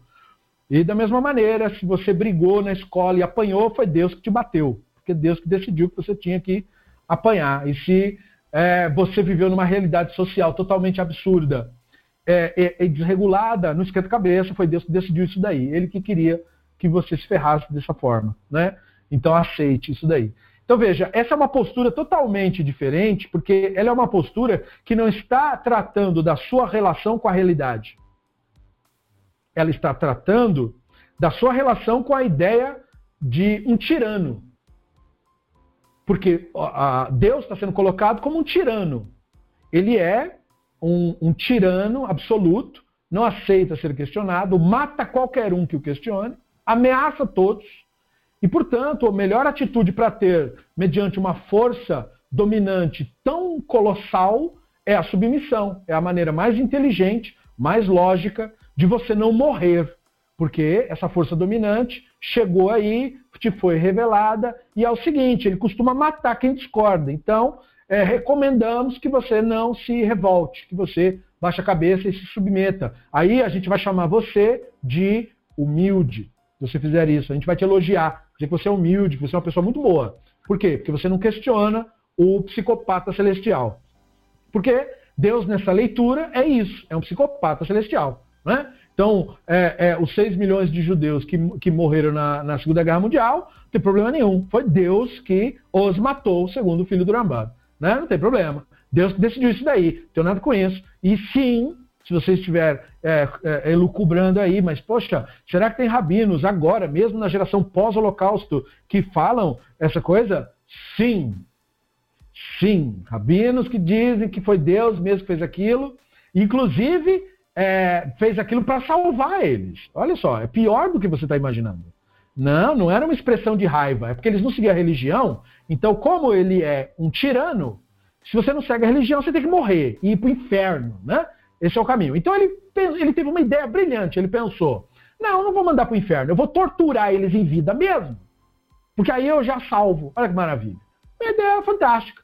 Eu não sei porque cargas d'água ele decidiu incluir 3 milhões de crianças nesse julgamento. Ou um monte de adolescente que não sabia de nada, ou um monte de senhorinha que nem seguia a religião, ou um monte de gente. Quer dizer, ele englobou um monte de pessoa, tinha gente que nem era judeu que também morreu junto, e aí ele decidiu matar uma galera aí. Então, segundo o, o filho do Ramban, é, isso aí tudo você tem que atribuir a Deus, então você tem que ter uma relação com Deus de pavor. Né? Ele é o Kim Jong-un celestial, como dizia Christopher Hitchens. Ele é. O que, que é esse reino espiritual? É uma Coreia do Norte celestial. É pior que a Coreia do Norte. Né? Porque na Coreia do Norte, se você morrer, você sai da Coreia do Norte. Acabou. Não tem Coreia do Norte para você mais. Então, pelo menos, você está livre. Agora, nesse caso aqui, não. Se você morrer, você ainda está na Coreia do Norte. E aí você vai para o campo de concentração que o psicopata reservou para você. Então é pior ainda. Então a sua única solução, segundo essa leitura das coisas, é realmente se render. É realmente é, fazer o quê? Né? Você tem que ceder, porque é um poder que, que é opressor, que domina e que massacra a humanidade. Ou seja, não dá nem para culpar o ser humano, segundo esta leitura das coisas, por sua violência, porque a nossa violência, por exemplo, de onde ela vem? Ela vem da mágica? Ela vem porque o ser humano é malvadinho? Não, ela é uma herança da nossa estrutura biológica animal. Olha os chimpanzés. Por que eles são violentos? Porque a vida é, é, que eles vivem requer que eles sejam assim. Não é de graça. Não é para bancar o malzinho.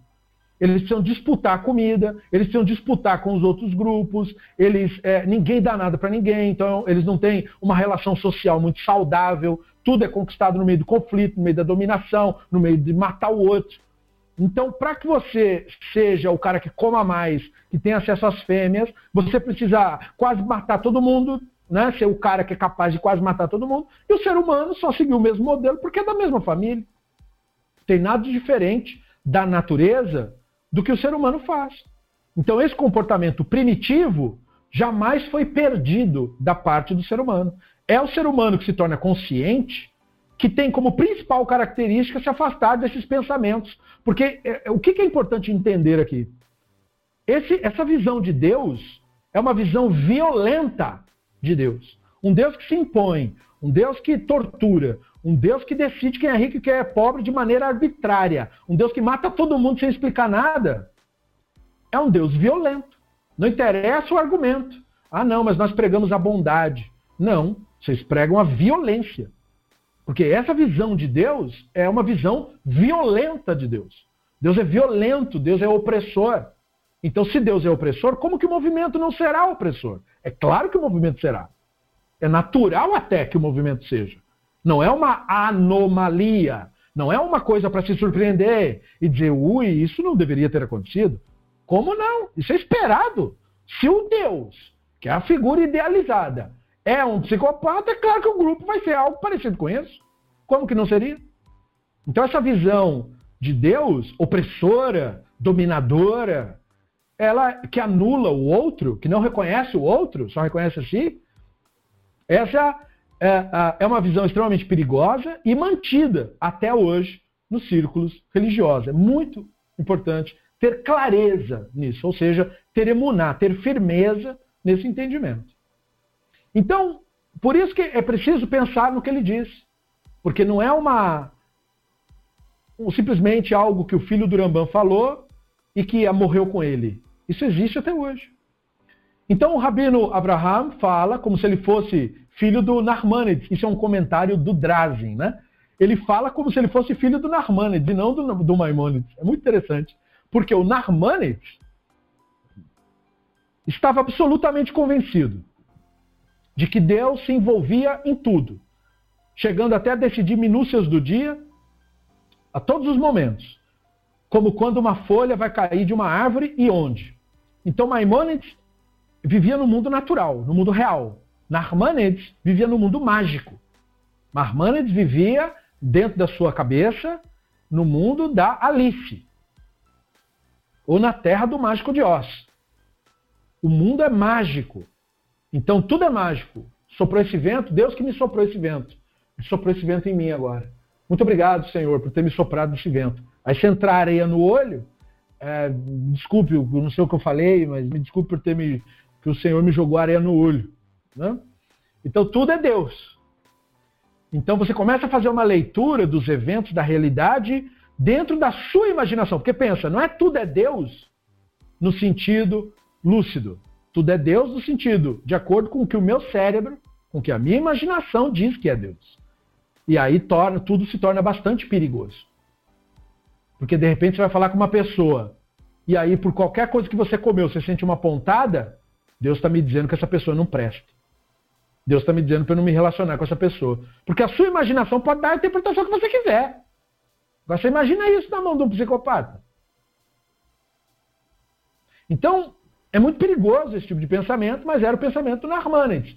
Totalmente justificado na época que ele viveu. É compreensível. Alucinado igual, mas compreensível. Agora, inacreditável é achar que isso seria mantido até o século XXI. E foi. Fielmente mantido. O por outro lado, tal qual Ibn Esdra, e a bem da verdade, absolutamente todos os racionalistas, ou seja, não há racionalista que tenha uma visão mágica da vida.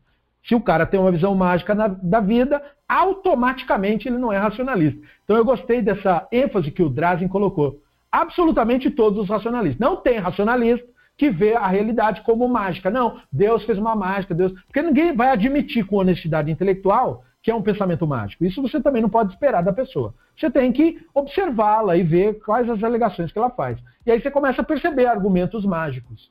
Então aí a pessoa diz que é racionalista. Não, não é. Não é. Não entendeu o que racionalista significa. Absolutamente todos os racionalistas têm a visão de que a divindade criou o mundo, tal qual estabelecido, do jeito que você está vendo, no mundo real, e é assim que ele funciona mesmo. É isso daí que é a mágica. Se tem alguma mágica da ação divina, é essa aí do mundo real. Não tem outra. Portanto, é uma negação do sobrenatural. Então, esse passo é preciso dar, é preciso ter essa imunar, essa firmeza. O sobrenatural não existe. Não não, não é que não é só não existe, como é impossível que exista. Porque para o sobrenatural existir, a divindade é que não deveria existir. É o oposto. O argumento idólatra, o argumento místico, é que, ah, se você diz que o sobrenatural não existe, então você está dizendo que Deus não existe. O que eu estou dizendo é que o que ele imagina de Deus é que não existe. Ele está realmente prestando culto para o fruto da própria imaginação. Fato. Agora, o divino não pode ser dissociado do real se você quer levar essa ideia a sério. Porque tratar o divino a partir do imaginário é, no mínimo, desrespeitar a própria ideia de divino. É, é tirar a seriedade da ideia. É tratar essa ideia como se ela não valesse nada. Então, é na realidade que o divino tem que ser investigado. Portanto, o misticismo e, e todas as formas de idolatria nem sequer demonstram o um mínimo de respeito com a ideia do divino. Porque transformam essa ideia numa coisa ridícula, numa, num, num alvo de chacota. Porque é totalmente ridícula a ideia de você estar no mundo mágico de Oz, aonde a folha caiu porque foi Deus que derrubou a folha. Isso aí é uma loucura. Hã? Mas é uma loucura mantida até hoje, infelizmente. E nós, racionalistas, não temos nada dessa ideia, nem nada parecido com isso. É a natureza criada, portanto existente, é isso que quer dizer criada, surgida da não existência, como de fato a ciência demonstra ser o universo, surgido de um ponto em que ele não estava. Então está certo, né? porque também é, corrompem o conceito de criado no sentido de é, feito com mágica, e não é isso. Criado é, remete ao Boré do Bereshit, né? Bereshit, Bará, Elohim, e aquele Bará quer dizer é, trazido de um ponto em que não havia, que é exatamente como a ciência demonstrou ser é, através dos cálculos matemáticos, porque não dá para viajar no tempo para ir lá ver, né? Mas é, através de todos os cálculos matemáticos e ferramentas científicas e também a medição da, da radiação cósmica de fundo, que é uma evidência física da teoria matemática, fica evidente para nós que sim, o universo, é exatamente como Bereshit sugere, ele vem de um ponto no qual não havia. Então é Bará mesmo que é o certo de falar. Então não há também, da nossa parte é, é, racionalista, nenhum problema em dizer o universo, a natureza foi criada. Foi mesmo criada. Porque criar quer dizer isso.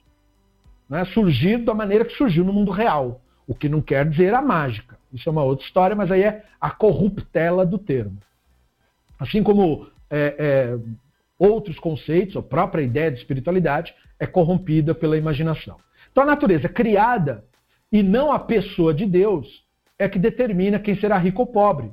Ou seja, os motivos pelos quais os seres humanos são pobres está na natureza. Ou seja, no mundo real. Ele está na sociedade. A resposta para isso não está em Deus. Está na maneira como os seres humanos resolveram criar os sistemas de dominação, e isso lá atrás, e como esses sistemas de dominação vêm se inovando e se procurando se manter no poder em todos os lugares do mundo. E para mais ou para menos, os sistemas sociais foram todos mantidos. A religião, quando assume o Estado, mantém os sistemas sociais de dominação. Isto é, quando o Império Romano vira cristão, ele não tirou os dominantes e falou agora vocês não mandam mais porque vocês eram opressores malvados. Não. Converte os caras e deixa os caras no poder igual. Maravilhoso. Quem é miserável continua miserável e quem era o dominante continua dominante. Uma maravilha. Agora vai ganhar muito mais dinheiro, porque agora você pode vender coisas que não existem. Melhor ainda. Né? E pode convencer pessoas de morrer por você por é, razões imaginárias. Então o lucro é, foi para mais de 100%. Né? Ficou melhor do que estava antes. E aí pôde continuar praticando o mesmo ato de violência e loucura, agora com uma desculpa melhor ainda. Deus que permitiu. Ficou melhor o negócio. Né? Então, foi uma grande ideia, de fato, para os poderes dominantes. E até hoje, os poderes usam a religião, nós somos os justos, os, os morais, os corretos e bababá, e todo esse tipo de argumento que é, infelizmente, as pessoas caem com uma determinada facilidade por causa do, da predisposição do Yetzirah a julgar o outro e não analisar as realidades complexas sociais, não escuta professor de história, não escuta sociólogo, não escuta cientista, não escuta ninguém, cria primeiro o preconceito para depois querer desconfiar do cara que realmente sabe. Né? Então é um problema muito sério que vem, que toca na questão da educação, de como os povos estão sendo educados, desde que a própria pedagogia foi desenvolvida, né? século XIX, século XVIII. E aí você tem toda uma maneira de pegar a massa pobre e convencê-la de ser obediente, operária, é, submissa, e isso vai sendo passado de geração em geração, e é assim que você constrói estratos sociais que você faz com que sejam intransponíveis. E mesmo em sociedades melhores ou melhoradas, nos quais a transição social é mais fácil, mesmo nelas, há existe ainda disparidade. Mas é, elas pelo menos mostram que é possível melhorar isso, de alguma maneira. E aí, é claro, em países mais primitivos como o nosso, está longe, porque aqui ainda é a Idade Média. As pessoas acham que estão no ano de 2020, mas na verdade nós estamos ainda no século XVI. Aqui. Aqui é século XVI. A mentalidade toda é século XVI, século XV. Aqui o negócio é diferente. Então, Uh, daí a dificuldade né, de entender conceitos do século XX.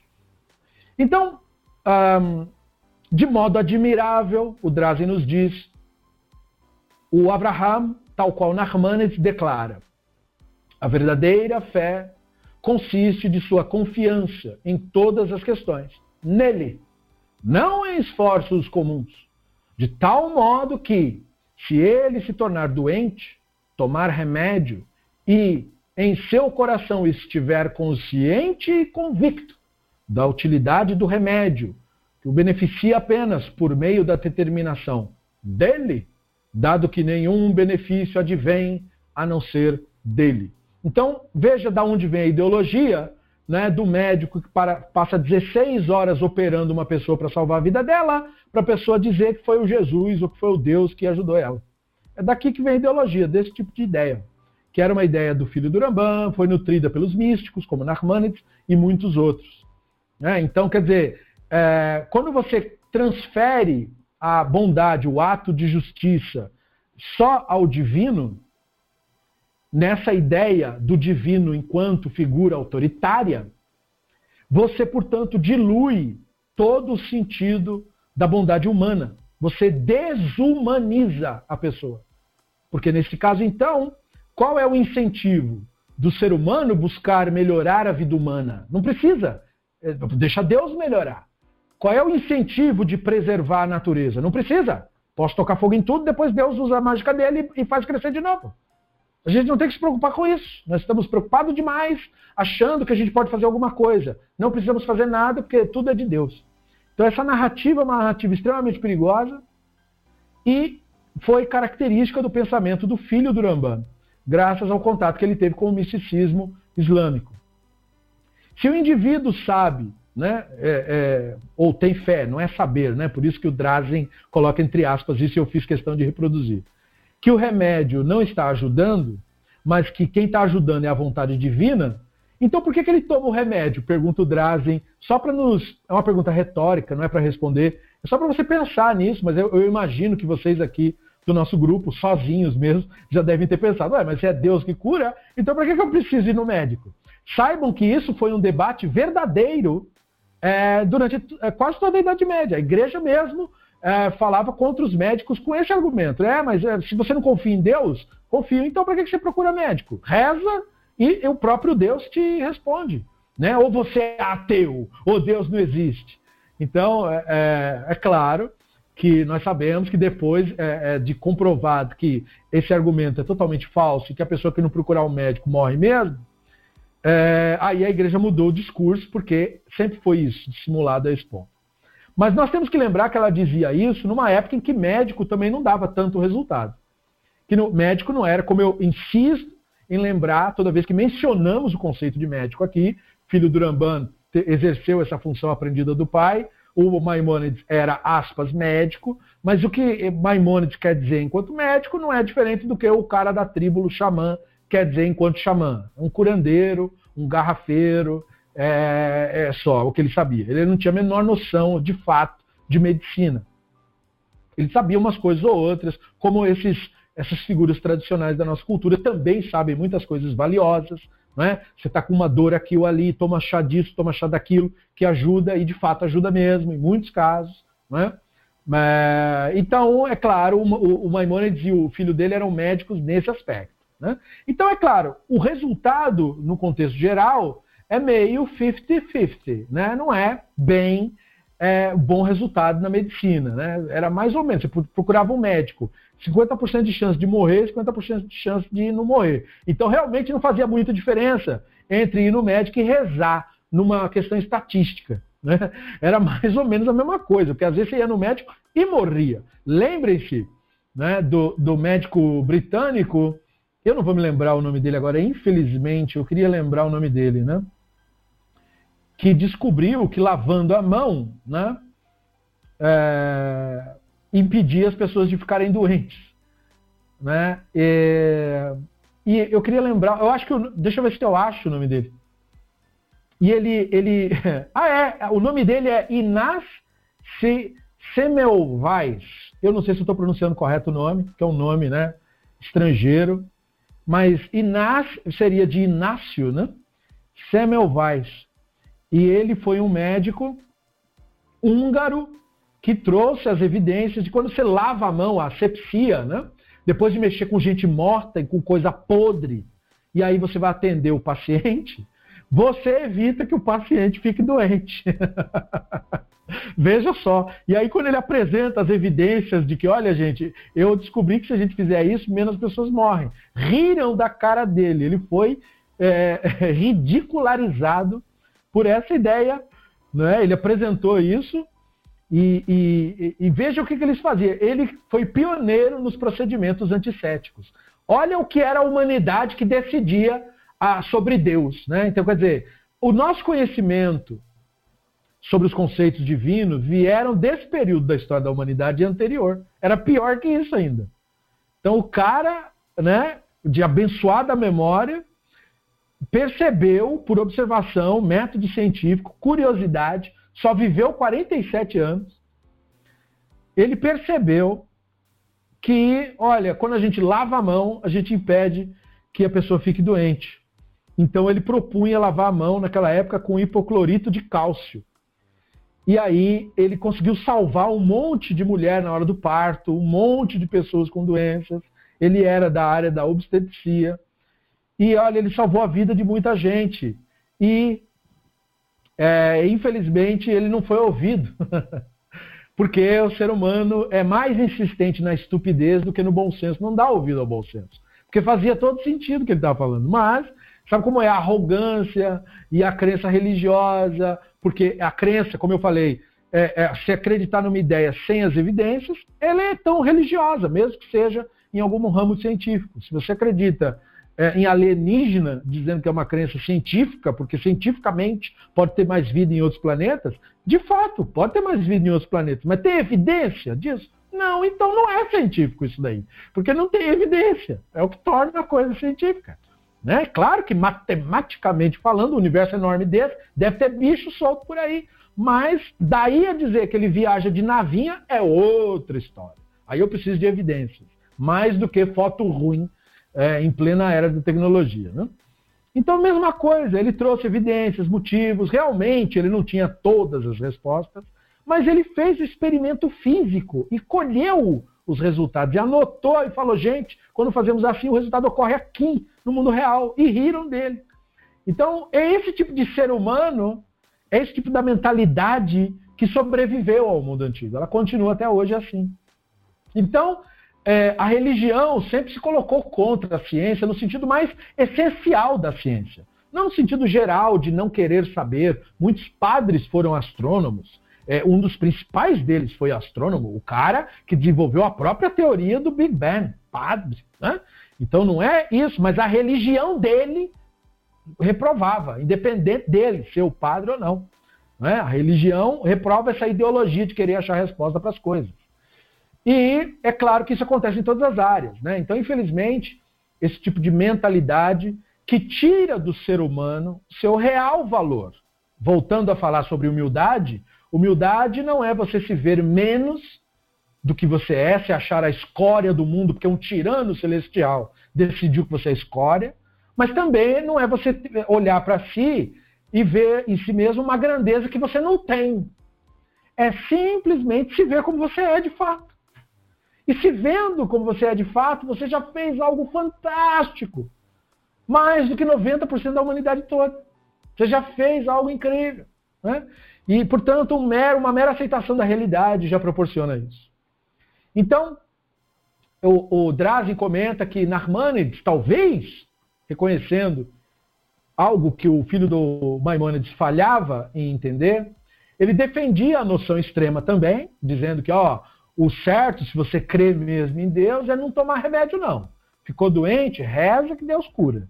Mas aí ele falava, mas tá bom, mas se você não tiver tanta fé, eu deixo você ir procurar um, um remédio. então Narmanides pelo menos dava uma folga, né? O filho do, do Maimonides nem isso, né? Aguenta firme aí, se morrer, lembre-se, foi porque Deus quis. Lembre-se disso, né? Ah, mas meu filho está doente, não leve no médico. Se ele morrer, lembre-se, foi porque Deus quis. Então, é, é, isso eu não preciso nem dizer quão perigoso é esse tipo de ideia. Né? Mas é uma ideia que faz parte do misticismo, sim. E, infelizmente, quanto, é, é, é claro que ele vai afetar quem tiver mais fanaticamente envolvido com isso. Que agora nós estamos aqui num ponto extremo. Mesmo hoje, uma pessoa fanática, ele é hipócritazinho mesmo hoje. Como eu disse, né? Não se compara. Isso aqui que vocês estão lendo do filho do Maimonides, isso aqui é pietismo raiz. Isso aqui é racidismo raiz. O que vocês veem hoje é racidismo Nutella. Tá? É, é uma hipocrisia, não tem nada disso de dormir no chão, de, mas nada disso. Que é isso? É comer carne pra caramba, é, to, é pegar o máximo de dinheiro que puder e dizer que está fazendo festa para o Todo-Poderoso. É assim que a banda toca é, caridade no mínimo, do mínimo, do mínimo, para não gastar todo o dinheiro que é doado. Né? Então, assim, é 90% do que é doado, tira um e distribui para os pobres. Né? Só para ter um pouquinho ali, para ele não esquecer que ele é pobre e sabe como é, né? Você é pobre porque Deus decidiu que você é pobre. E aí aqueles 90% vai, evidentemente, para o rabino morar confortável, para o movimento ter tudo que precisa, afinal de contas tudo é caro, né? O livro é caríssimo, os ritos são caríssimos, os objetos são caríssimos, então precisa muito dinheiro para manter isso daí. Aí ninguém tem culpa, né? Porque todo o sistema é feito para ser elitizado, para o cara lá que é ignorante olhar e falar: "Uau, que coisa linda, eu quero isso para mim também". Até ele descobrir quanto custa. Então ele começa a entrar no sistema exploratório e começa a colaborar com o sistema exploratório, pensando que aquela é a única forma de ser e existir. Então é muito uh, importante refletir. Conceito de milagres. Então ele fala brevemente agora sobre alguns conceitos do filho do Ramban, que nós sabemos, mas devemos enfatizar, porque, de novo, estamos falando do racidismo raiz. Né? Então, desde que ele acreditava na concepção mágica né, de intervenção divina no mundo, o Abraham acreditava, obviamente, no sobrenatural, porque uma coisa depende da outra. Não tem como você dizer que acredita no sobrenatural e depois dizer que não acredita em mágica. Espera lá. As coisas, é, na verdade, são, é o mesmo conceito. Né? Então, ele acreditava nisso, porém, apenas para os piedosos. Então, isso explica porque você nunca viu. Essa resposta existe até hoje. Né? Ah, mágica existe, milagre existe. Opa! Por que, eu nunca vi? Porque você não é Rashid, você não é um grande tzadik, só o grande fulano de tal que dizem que estavam com ele, entendeu? É a mesma coisa, você sabe, que o cristianismo fala do Jesus, tinha poderes mágicos, mesmo que o Jesus tenha dito, ó, oh, se você acreditar em mim, você vai ter poderes mágicos mais poderosos que o meu ainda. E você nunca viu esses poderes mágicos, né? Mas, mesmo assim, isso não impede dos produtos serem vendidos. Mesma coisa aqui. Né? Você nunca vai ver o poder mágico, porque não existe mesmo, mas isso não impede de contar a história. De dizer, não, é, o Babassali estava num casamento, e aí ele pegou uma garrafa de bebida e saiu distribuindo para todo mundo, e ele serviu um milhão de pessoas, e a garrafa nunca esvaziou porque ele tinha os poderes mágicos. Você sabe disso? Você estava lá? Não. Você conhece alguém de lá? Não, o cara jura de pé junto que ouviu do outro, que ouviu do outro, porque eles não mentem, né? Eles não mentem. Imagina, quem mente é você. Você que é o mentiroso, não ele, que é o santo. Então aí você já começa a ver, mesma coisa o cristianismo. Não sei nem porque não acredita também no cristianismo, não acredita também no hinduísmo, porque está cheio de milagres lá. Ué, é da, da mesma, né? É o mesmo argumento. Um, um não vale mais que o outro, um não traz evidências melhores que a do outro. É tudo o mesmo universo. Então, é, se você acredita no sobrenatural, você acredita em mágica. É simples. Né?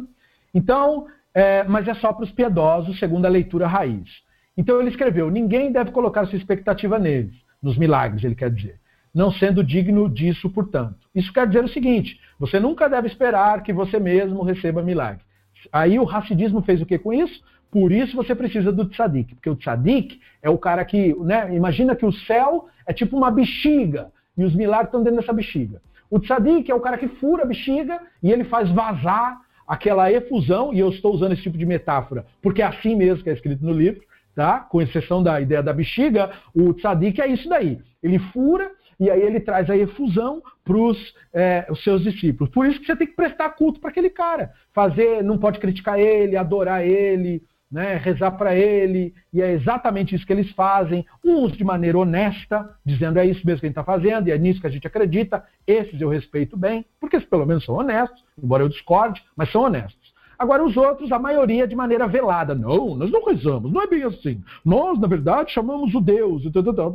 Mas, no fundo, é isso que fazem. Né? Toda a reza que termina, por exemplo, no Rabat, é com a frase Rinei Adonai no Verabei no Melech HaMashiach Leolam Vaed. Né? Olha aí o nosso mestre, o nosso Messias, é, que virá para todo sempre. Essa evocação, essa adoração do Messias é o culto à figura racídica. É o culto à figura racídica que todas as Hassidut possuem. Todas as Hassidut prestam culto para os seus líderes, mesmo a, a que eu gosto.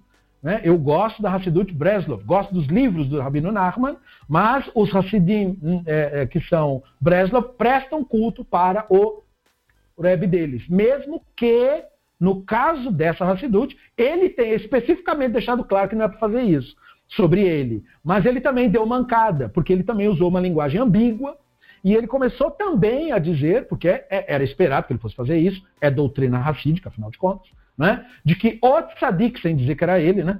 o tzadik é realmente o cara que tem que ser seguido, ele é a luz, ele é o caminho, ele não sei o quê. Então, tipo, o, o Rebbe do grupo racídico é o Jesus daquele grupo. É isso que ele é. Então, o que o Rabat fez foi simplesmente dar o próximo passo, natural, já tinha sido dado na Europa com o Shabbatai TV, com Yakov Frank, né? É, tudo isso daí é, é, o mesmo fenômeno, na verdade, que é o mesmo fenômeno do cristianismo há dois mil anos atrás. É, pelo menos é o que se pressupõe, já que neste caso tem pouquíssima evidência histórica. Né? A única evidência do, do, daquilo é o próprio livro deles, o que não cola muito, né? Mas no caso do Rabat tem mais evidência histórica. Você já viu esse fenômeno acontecer no mundo inteiro, então ali não é diferente. Então é prestar culto para a figura mágica. E aí, portanto, acreditar que essa figura mágica é a figura por meio da qual você vai acessar os tais dos milagres que você tanto precisa. Porque primeiro você tem que estar convencido de que você precisa de soluções mágicas para a sua vida. Você precisa acreditar que a sua vida é culpa sua, sua pobreza, seus não, sonhos não realizados, é culpa sua, você que é incompetente, você que não conseguiu, você que é um incapaz. Meritocracia. Quem conseguiu, mereceu. Você não tem porque você não merece. Simples assim. Você não se esforçou, você não tem uma mente brilhante. Então, mesma coisa com Deus, né? Você não tem pedigree, quem é você? Quem é a sua família? Você não é nada. Você é escória do mundo. Então, se você quiser alguma coisa de Deus, humilhe-se aos pés do glorioso. Aí o glorioso vai ceder para você, quem sabe, se ele olhar para você. E aí, se você se esforçar bastante, for bem bonzinho, e isso quem vai decidir é o rabino, que você vai ter que bajular, né? e bem bajuladinho. Né? E aí, se ele for uma pessoa legal, porque tem muito rabino legal, que você bajula só um pouquinho, ele já cede para você o lugar na cadeira, mesmo assim com controle, mantendo a determinada distância. Não é que você vai casar com a filha dele. Não é isso. É que você vai ficar ali, ser toleradinho, é o nosso mascote. Você vai virar o mascote do grupo. E aí você vai é, ter um pouquinho, uma gotinha ali da efusão, da, da, do glorioso, que vai também considerar você é, uma pessoa importante. E aí pronto, você estará autorizado a começar a dizer também que os góis são a escória e que se eles não aceitarem a verdade, eles também não vão ter lugar no paraíso. Você vai se unir às classes é, opressoras nessa narrativa insana que conduz a humanidade nesse caminho de insanidade. Então você vai entrar para o grupo. Então tem como entrar. É, precisa se esforçar um pouquinho, mas tem. Né? Então, acadêmicos em geral, diz o Drazen, é, eles são convencidos né, por quê? Porque é, é, ele tem que falar de acadêmicos por causa do assunto. O Ramban não acreditava no sobrenatural. Se você lê o Guia dos Perplexos, até o momento, eu espero que você tenha entendido isso. Eu não tenho certeza nunca, a menos que me diga. Mas eu espero que você tenha entendido, pelo menos nossas aulas procuram deixar claro que a visão que o Ramban tem do divino é uma visão completamente natural do divino. O divino faz parte do real, não da minha crença imaginária. Logo, as ações divinas são as ações naturais. É o mundo natural. A palavra até ação aí é ambígua, né? Ela não quer dizer literalmente o agir, já que o divino não tem um corpo para agir, né? Então tudo isso. Todos os conceitos que o Rambam nos ensinou do divino até o momento, em 24 lições do Guia dos Perplexos, deixa mais do que claro que o divino não é mágico e que, portanto, sobrenatural não é que não só não existe, nem poderia existir, pelo menos não neste universo. Porque vai que a gente está num multiverso e no outro a regra é outra. Então não vou falar do outro. Vou falar do que eu sei, porque eu nem sei se existe outro universo. Mas supondo isso. Mas no nosso universo não tem como isso acontecer. Não é por nada, ninguém decidiu isso daí. É que olhando as leis físicas, elas não permitem. Se as leis físicas, se o sistema natural não permite a mágica, então foi Deus que decidiu que a mágica não existe. Não fui eu, não fui você, não foi Maimonides, não foi o racionalismo. Ele não concluiu isso porque ele achava ruim. O cara fazia mágica, ah, eu não gostei da mágica, vou dizer que não existe. Não. É que não existe mesmo. Não acontece. Nunca aconteceu, nem nunca acontecerá. Então, o universo funciona de uma maneira natural. Se você quiser entender mais sobre o universo, você precisa estudar mais as leis naturais.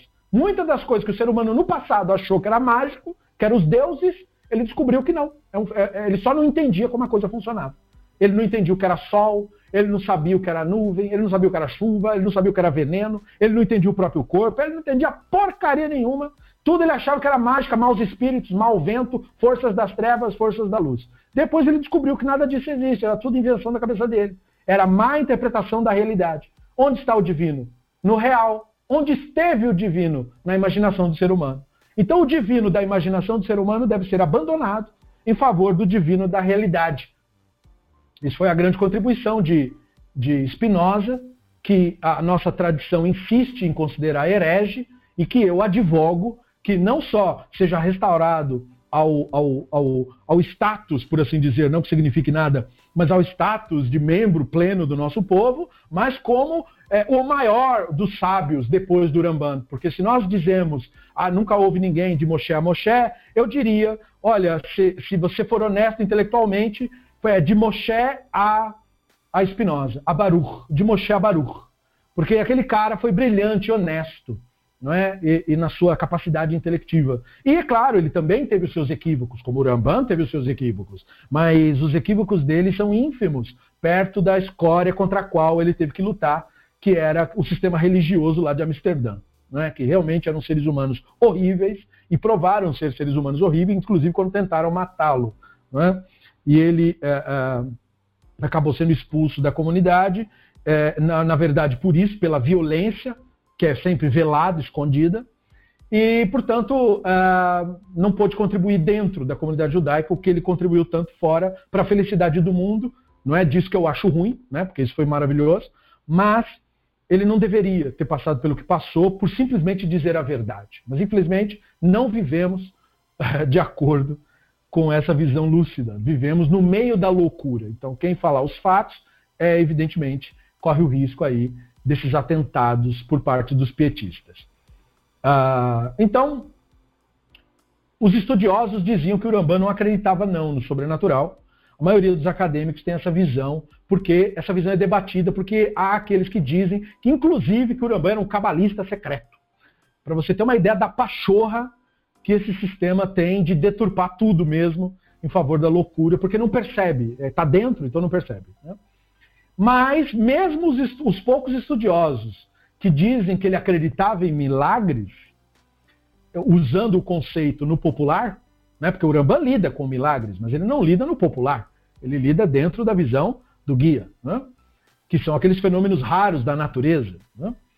Então, ele, mesmo estes que diziam que ele acreditava em milagres, declaram que a visão dele seria que os milagres são exceções, casos raros e que ninguém aí nesse caso, nem mesmo piedoso devia esperar por isso.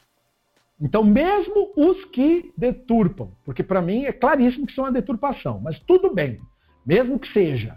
Mesmo esse cara diz que o Rambam não concordava que você tem que esperar por isso. Então era uma visão completamente oposta da do filho.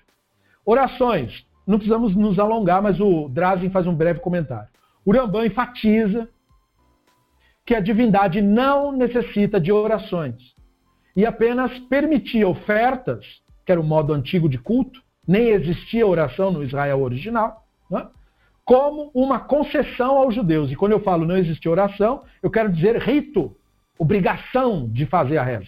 Que neles inventam, os rabinos criaram o costume de rezar de manhã, tarde e noite, usando trechos da Bíblia hebraica para dizer que o Abraão, Isaac e Jacob fariam isso. Aquilo é uma construção midrástica. Não há conhecimento de nenhum rito praticado nem por Abraão, nem por Isaac, nem por Jacob, nem por ninguém do mundo antigo. Os ritos eram esses que estão escritos no livro de Vaikra. Né? Você vai trazer oferta, vai falar essas palavras e vai para sua casa.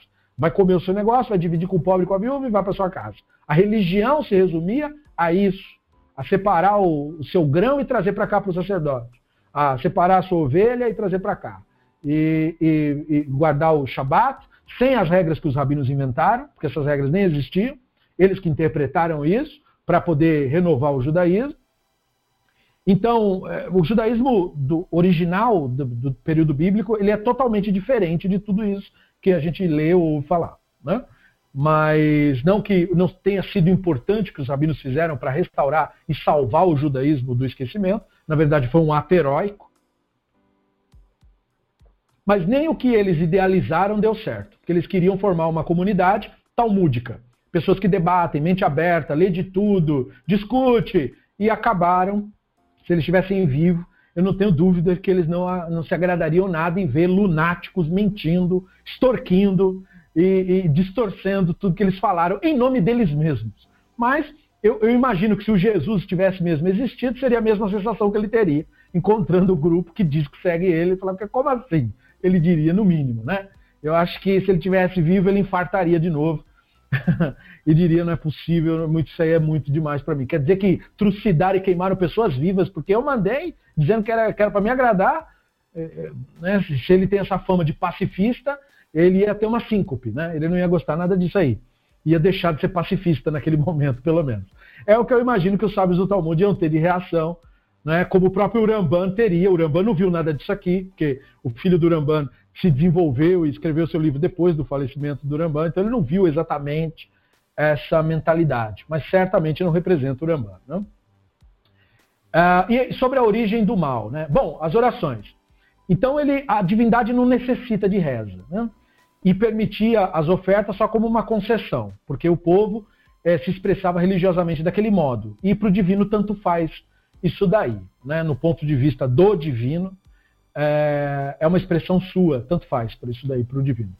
Mas o filho dizia que aquele que tem fé deve fortalecer sua fé por meio da oração. Veja que é o mesmo discurso evangélico. O que, que isso significa na prática? Que, como a fé é a admissão de algo que não existe, você não consegue manter isso por muito tempo. Se você só falar assim, creio, e nunca mais ir lá no templo, vai esfriando o negócio. Por quê? Porque você vai voltando à sanidade. Sabe-se lá o que motivou você a admitir a loucura para começo de conversa. Então, para você manter a fé, você deve toda hora falar disso para si mesmo, que outras pessoas falem disso. Daí o sentido de você ir lá, naquele lugar, para ouvir da sua própria religião. Como se você não fosse já dela. Qual é o sentido disso? É te doutrinar, é te fazer uma lavagem cerebral, é repetir a mesma coisa a exaustão durante anos a fio, para que você se convença de que você acredita naquilo. E mesmo com todo esse esforço, ainda assim, o seu lado racional e lúcido terá momentos de lucidez. Como muitos narram, eu tive um momento que eu fraquejei na minha fé, ou seja, ele pensou racionalmente e viu o absurdo, por um momento que fosse, viu o absurdo de tudo aquilo. E grande parte, infelizmente, do que passa essa experiência volta para a loucura correndo, né? pelo, pelo medo que tem de pensar por si mesmo. Mas alguns têm esse momento de lucidez e aí aproveita e sai de uma vez. Esses são os lúcidos é, e muitos acabam se tornando racionalistas também, seja nesse sentido do nosso grupo, continuando a estudar a sabedoria, seja aqueles que largam de vez porque tanta mágoa e, e, e de, da forma como foi emocionalmente ferido é, por descobrir toda a loucura e todo, a, a, enfim, tudo o mal que lhe fizeram, dizendo que estava fazendo o bem, que estava salvando a alma. Né? Então muita gente sai de vez, não quer mais saber da sabedoria, não dá mais valor para a Bíblia hebraica. Eu entendo plenamente essas pessoas, nem quero que mudem, quero que continuem do jeito que estão, porque faz bem, porque eu sei, é muito difícil você passar por isso, e você é difamado, acusado, enfim, é uma loucura. Então eu entendo plenamente. Não acho que as pessoas tenham algum problema a resolver quando abandonam de vez. Mas é claro, nós prezamos pelo conhecimento, porque é como se fosse uma missão, tentando restaurar e mostrar algum tipo de respeito pelo conceito. Porque certamente a versão mística e mágica do divino é um desrespeito, é uma profanação à divindade. Então é uma tentativa da nossa parte de tentar restaurar um pouco da dignidade da ideia, para que uma pessoa inteligente e lúcida consiga olhar para isso e pelo menos, mesmo que ela não faça nada e não, não, não, não se dedique a nada disso, pelo menos ela diga, bom, mas pelo menos faz sentido desse modo de olhar. O divino, nesse caso, poderia até ser considerado mesmo. E se a pessoa só cogitar isso, já está bom. Porque pelo menos restaura um pouco da dignidade da ideia que é tão profanada por forças que são muito maiores do que a minha voz é, de taquara rachada. Né? Então, e sobre a origem do mal, Urambana ensinava que o povo sofre ou por meio de outros seres humanos.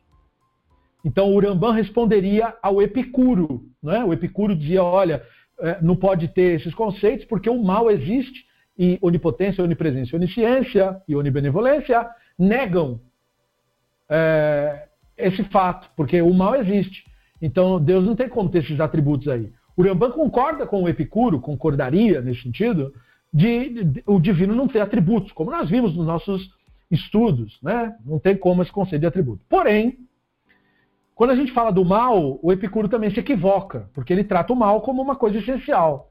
E aí o Urambam vai dizer, não, mal é o seguinte, é aquilo que um ser humano faz de mal para o outro, Então, isso é a resposta do porque tem rico e pobre, má distribuição dos recursos que a polis, como um todo, produz, recolhe de todos e só deixa 90% para a elite e, e, o resto para a escória. E, é, é, e, o que é distribuído é muito inferior ao, inclusive, o que a próprio grupo, é, a massa de pobres se dedicou. Pessoas trabalham 12 horas durante todos os dias, durante 40 anos da sua vida, e não vê nem a cor desse esforço todo que fizeram. Não é? Por quê? Porque usam uma série de argumentos subterfúgicos, né? Não, porque foi o acordo, esse não sei do que, a empresa, blá, blá. mas no fundo, a realidade é, você se esforçou muito e nunca recebe o seu esforço de volta, porque o sistema foi moldado desde o começo para ser desse jeito mesmo. E o outro cara, o dominante, que já é filho de dominante, que já é neto de dominante, ele também tem assim, eh, né? Ele não precisa de muito, porque a escola dele é melhor que a sua, a casa dele é melhor que a sua, os recursos, acesso, tecnologia, tudo, saúde, a própria alimentação infantil, tudo isso daí já é preparado para o cara exercer o domínio. Então, todo o sistema social é decidido por seres humanos. Não tem Deus na história. O ser humano sofre por meio de outros seres humanos que lhes fazem o mal, pelo mal realizado por eles mesmos e isso não é só uma questão de culpabilizar, mas porque a insanidade anteriormente mencionada gera a segunda, porque o ser humano desnutrido, desinformado, eh, despreparado, sabotado, a tendência desse ser humano de errar é muito maior, porque ele foi sabotado desde o começo, foi negado a ele o básico. Então, como que ele não vai errar? Só se ele for um príncipe da, da então é claro que ele vai errar, a probabilidade é muito maior. E ainda assim, existem heróis aqui e ali, que mesmo sabotados, mesmo negados, eles conseguiram ainda tirar pelo menos a cabeça para fora d'água por conta própria. Isso não quer dizer que esse é que é o caminho. Isso ainda é uma evidência de que o sistema como um todo é um sistema bichado, digamos assim, maculado, moldado para prejudicar, não para ajudar moldado para negar, não para conceder. Então, é, é esse mal realizado por si mesmo, que a pessoa faz inconscientemente, dada a sabotagem inicial. E isso é que é o natural. Quando ocorre a exceção, é a exceção mesmo. Ou por meio das leis da natureza. Ou seja, os percursos naturais da existência. Né? A pessoa estava indo na vida lutando, mas aí ela foi impedida por uma enfermidade que ceifou sua existência. E é uma coisa natural. Ela foi também né, impedida de realizar o seu objetivo, aquilo que ela a, a, queria. Né? E mesmo assim nós temos exceções também a esses casos. Que nem o, o saudoso cientista, que era todo travado e que mesmo assim conseguiu, é, pelo menos na sua área, exercer o seu trabalho, realizar seu sonho de publicar seu livro, de, de publicar muitos outros livros e de viver muito mais do que o esperado. Mas aquilo é exceção não é a regra. Certo? Então, o que quer dizer isso? Não quer dizer que é para virar para outro deficiente e falar, tá vendo, seu inútil? Aquele cara conseguiu tudo. Por que, que você não se esforça? Não é isso. Aquilo é exceção. Não é? O normal naquela situação é você ficar triste mesmo. É você ficar deprimido, é você querer a morte mesmo. Isso é o normal. Aquele cara era uma, uma, uma exceção à regra, um ponto fora da curva e um sinal de que ó, temos que cuidar aí dos nossos debilitados, dos nossos deficientes, temos que ter uma visão social, temos que amparar. Porque olha a possibilidade, a possibilidade é ir longe, mesmo com todos os problemas, se nós nos esforçarmos enquanto sociedade. Mas não, nós não temos essa civilidade, esse olhar civil. Muito pelo contrário agora, agora está sendo exacerbado o oposto, né? Tem que morrer mesmo, tem problema morrer não, deixa morrer. Né? Quer dizer, é grego, voltamos para a Grécia Antiga. Né? O que, que faz com o bebê com defeito? Joga do penhasco. O que, que, que, que esse cara vai servir? Vai dar para servir exército? Vai dar para trabalhar? Não dá para fazer nada. Então joga fora. Exatamente, agora o Thanos mata metade. O Thanos ainda era justo, porque é aleatório, né? O Thanos. O Thanos não dizia os pobres vão morrer. Não. O Thanos dizia metade igualzinho. Metadinha, metadinha. Vai herói, vai todo mundo igual. Então é até mais justo, pense. Né? O, o, sistema é, antigo, grego, romano, não. É um grupo específico que vai ser jogado na vala. Não é a elite. Não eram os imperadores romanos. É os outros. É a família da escória. Então perceba, né? Por isso que eu digo, parece que a gente está no 2020, mas nós estamos no século XV ainda. Tenho consciência disso. Então, é, é, veja, a natureza. Né? Então, as quais em geral são positivas para o mundo, os fenômenos naturais. Né? Você pensa num vulcão. Vulcão é uma coisa perigosíssima. Né? Você fala assim, ah, explode aquela fumaça toda, mas é vulcão que forma ilhas. E viu aí Nova Zelândia, a riqueza natural que tem lá? Você pega a Austrália, a riqueza natural que tem lá, você pega outras ilhas no meio dos oceanos geradas por vulcões, né? E, e, países também que, que são assim, né? Como a Iceland, né? Então você tem locais onde você vê riqueza, você vê vida ao mesmo tempo, com essa força perigosíssima que é o vulcão. Então o vulcão é uma força natural, é, pode causar um dano terrível. Por outro lado, é positiva para o mundo, porque vulcão tem que existir no planeta, não é um mal para Deus corrigir, é uma maneira de escapar às pressões internas, senão o negócio explode geral mesmo. E porque é, é, tem essa, toda essa energia no centro da Terra, e o vulcão é, é como se fosse o escape da panela de pressão, né? usando uma linguagem pobríssima, mas é bem isso. E a natureza, portanto, ela é positiva para o mundo, mesmo que talvez ela possa não ser positiva para o indivíduo. Né? Passa um furacão, mas aquele fenômeno tem um motivo de acontecer. Né? Ares quentes com ares frios se cruzando, gera aquele, aquele movimento de turbilhão, e aí os caras constroem locais onde a tendência dos ventos, dadas as montanhas e toda a geografia do lugar, é gerar esse tipo de coisa, aí o indivíduo quer colocar a casa dele bem ali. Porque os seres humanos decidiram que ah, vou morar aqui. É que nem o cara decidir que vai morar em torno do vulcão ativo.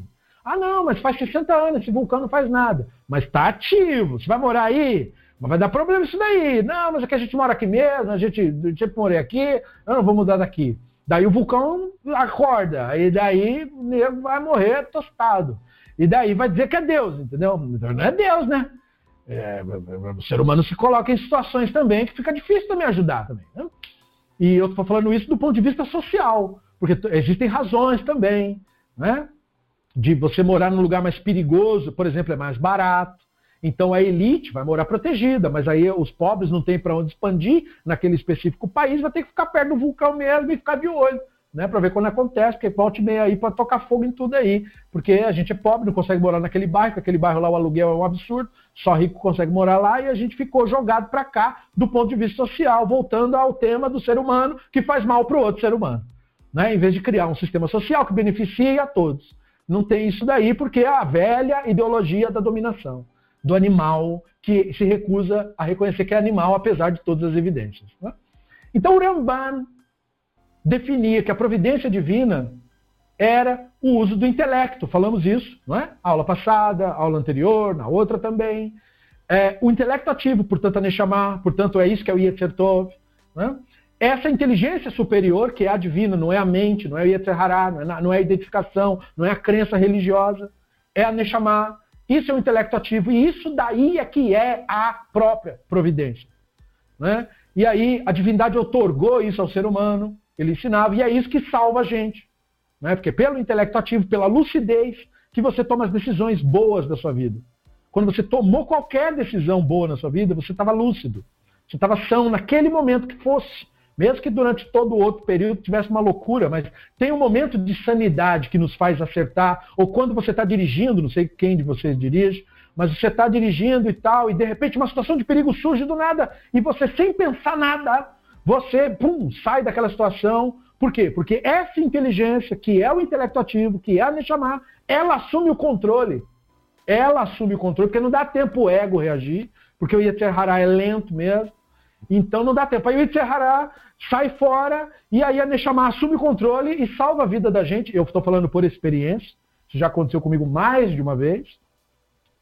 E, portanto, eu sei, por experiência, e aí eu não sei de você, só se você também teve experiência para você saber, é, mas essa experiência existe.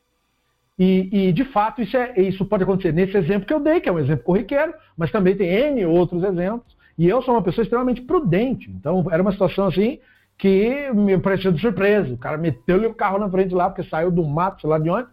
E aí foi assim, um segundo para reagir, e eu não reagi. Eu, enquanto a figura de identidade, eu dei um branco na hora. alguma coisa assumiu o controle e fez todas as manobras, parecendo um profissional de direção ofensiva da polícia. Não sei como que aquilo aconteceu, só sei que saí tranquilo, como se eu fosse um. Como o cara deve ter achado, nossa, essa empresa realmente treina os caras, né? Para ser piloto de corrida. Não. Aquilo foi a Neshama que fez aquilo ali. Eu não tenho nada que ver com a história. Eu só vi acontecer através de mim. Então, de fato, eu vi disso de acontecer mais de uma vez, para não dizer que é coincidente, porque essas estradas são muito malucas. Então, eu percebi é, que isso é, acontece, acontece em outras circunstâncias também. Isso é um exemplo, como eu disse, só para evocar algo bem patente. Muita gente dirige, então pode ter tido experiência similar. Isso é a Neshama agindo. Então, veja, não tem a mente, não tem o Yetzerhará não tem nada disso. Se apaga geral e aquela inteligência assume o controle e resolve o problema, resolve o que tem que fazer. Lúcido, claro, sem é, a euforia, sem nada disso. E você se sente maravilhosamente bem em seguida. Porque quando a Neshama é presença, ela traz coisas com elas que são naturais dela mesma, né? Que, que na verdade são dela, não são de outra coisa a paz, a serenidade, ou seja, não é um momento em que você, ai, agora eu fiquei com medo, meu coração está sereno. Não, você fica sereno mesmo. É como se você tivesse perante o divino e, na verdade, segundo Maimonides, não é como se você tivesse, você está perante o divino nesse momento. Porque você foca no momento presente totalmente, 100%. Não é 99 nem 98, é 100%.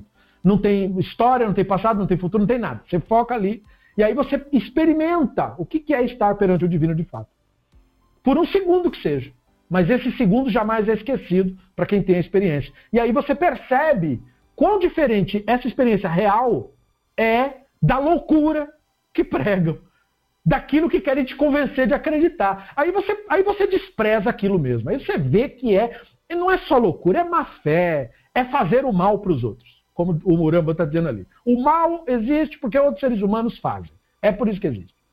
Né? E é bem isso mesmo. Isso é um ser humano fazendo mal para outro ser humano. Infelizmente, na nossa selvageria permite isso. E religião é expressão ainda da selvageria humana.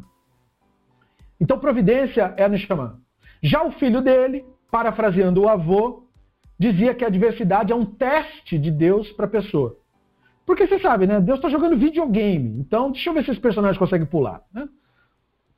Portanto, se deve fazer enorme esforço e se dedicar à oração, procurando por sua misericórdia e dependendo dele para segurança, por, por menor que seja o dano. Ou seja, por favor, não me mate. Né? É como se você fosse um personagem do jogo, mas se você tivesse consciência disso. Então você está ali falando pro cara de joystick, você não consegue nem virar o pescoço, porque você só pode mexer o corpo se ele te mexer, né? Mas você tá ali, por favor, não me mata, por favor, né? Eu te peço, por misericórdia, não me joga na frente daquele carro, não me atira dessa ponte, não me faça enfrentar aquele monstro, eu vou morrer, por favor, não faça isso comigo, né? Então, é, é esse universo que eles criam, né? Deus está jogando um jogo e você tem que toda hora pedir para ele não te matar, porque você sabe como é, ele está jogando, mas às vezes ele erra, né?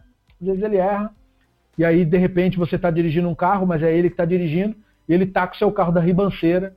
Para ele dá game over, mas para você, para você, para ele dá game over. Ele liga o jogo de novo e continua com outro. Mas para você a experiência não é boa. Né? Então você tem que estar, tá, segundo o filho do Rambam, você tem que estar tá pedindo toda hora, por favor, não me mate. Né? Então o Rambam, é, o Abraham também sentia que a adversidade seria resultado da falta de fé. Aí mais uma coisa, né? É, você está sendo castigado porque está fazendo muita pergunta. Você está querendo saber demais. Deus não gosta disso não. Deus gosta de quem aceita o que eu falo, porque no caso você nunca fala com o Deus, né, diretamente. Deus gosta se você aceita o que eu digo, que ele disse, sem muita pergunta. Se você ficar duvidando do que eu disse que ele disse, aí ele pode matar você. Cuidado, hein? Então a pessoa que carece de fé, mas trabalha duro e usa sua inteligência, não prosperará de acordo com Abraão. Né? Então é aquela pregação, né? Você se esforça, mas sem o Jesus você não consegue nada, entendeu? Ou seja, é, não é você, nada que você, entendeu? Não tem você na história. É o ídolo que tem que te conceder. Mesma coisa no judaísmo. Você achou que era diferente? Então descubra que não é diferente, é a mesma narrativa. Né?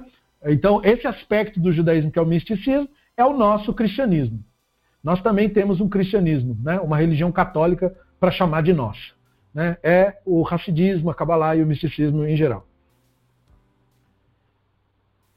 Exatamente, exatamente. Se você se ferrar, a culpa é sua. Se você for bem, o mérito é dele. Basicamente é isso daí. Né? Bem simples e tranquilo. Abstinência e contentamento. A fé passiva de Abraham, sua dedicação à oração, mostram por si só que sua atenção e crença de que a, era de que a pessoa deve se contentar com o que quer que lhe aconteça. Daqui pode sair muita confusão. Por que pode sair muita confusão? Porque essa ideia não é necessariamente ruim. Ou seja, a ideia do contentamento em si. Muitos filósofos gregos, o próprio Epicuro e muitos estoicos é, e muitos filósofos chineses competentíssimos, né? O Lao Tse é um exemplo, e também muitos filósofos competentes do próprio hinduísmo trazem essa, esse conceito de você é, é, parar de criar uma versão fantasiosa da realidade e entender a, a, a abordagem da realidade como ela é. Como o amor fati, ensinado também pelo Nietzsche, e reexplicado por outros pensadores. Essa ideia de você ser uma pessoa que se contenta não necessariamente precisa desembocar na loucura.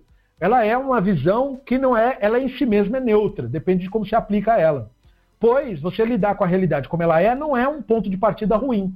Isso não quer dizer que você não vai procurar melhorar a sua vida, melhorar a sua sociedade, fazer as mudanças políticas que são necessárias, ou as mudanças sociais. Não é isso. Só que você não faz isso a partir de uma visão é, irracional. Ou seja, a partir de uma visão de desejar atingir um ponto imaginário. Você faz isso a partir de uma constatação na realidade de que do jeito que está está errado, porque é possível melhorar dessa dessa forma. Então, com esse tipo de visão no pé no chão, o contentamento é você entender e aceitar como a realidade está agora e, quando procurar melhorá-la, fazer a partir desse, dessa constatação. E não já evitando o real, mas aceitando como ele é. Não é? E a partir disso trabalhar, em vez de esperar uma condição ideal para poder fazer isso. Entendeu? Então não é de todo ruim a ideia isolada, mas como é que fica com ele? Esse contentamento, ele elucidava, se relaciona com a abstinência. Dado que pessoas verdadeiramente contentas, na visão dele, se abstêm daquilo que indivíduos não contentos consideram o júbilo da vida e não sentem necessidade daquilo para eles. Acho que a Igreja Católica né, bebeu nessa fonte. Claro que não, né? A Igreja Católica é bem antes disso. Mas é, entendeu? É, estão falando a mesma língua aí. Então, a, a, a, supo, a, suposição, né?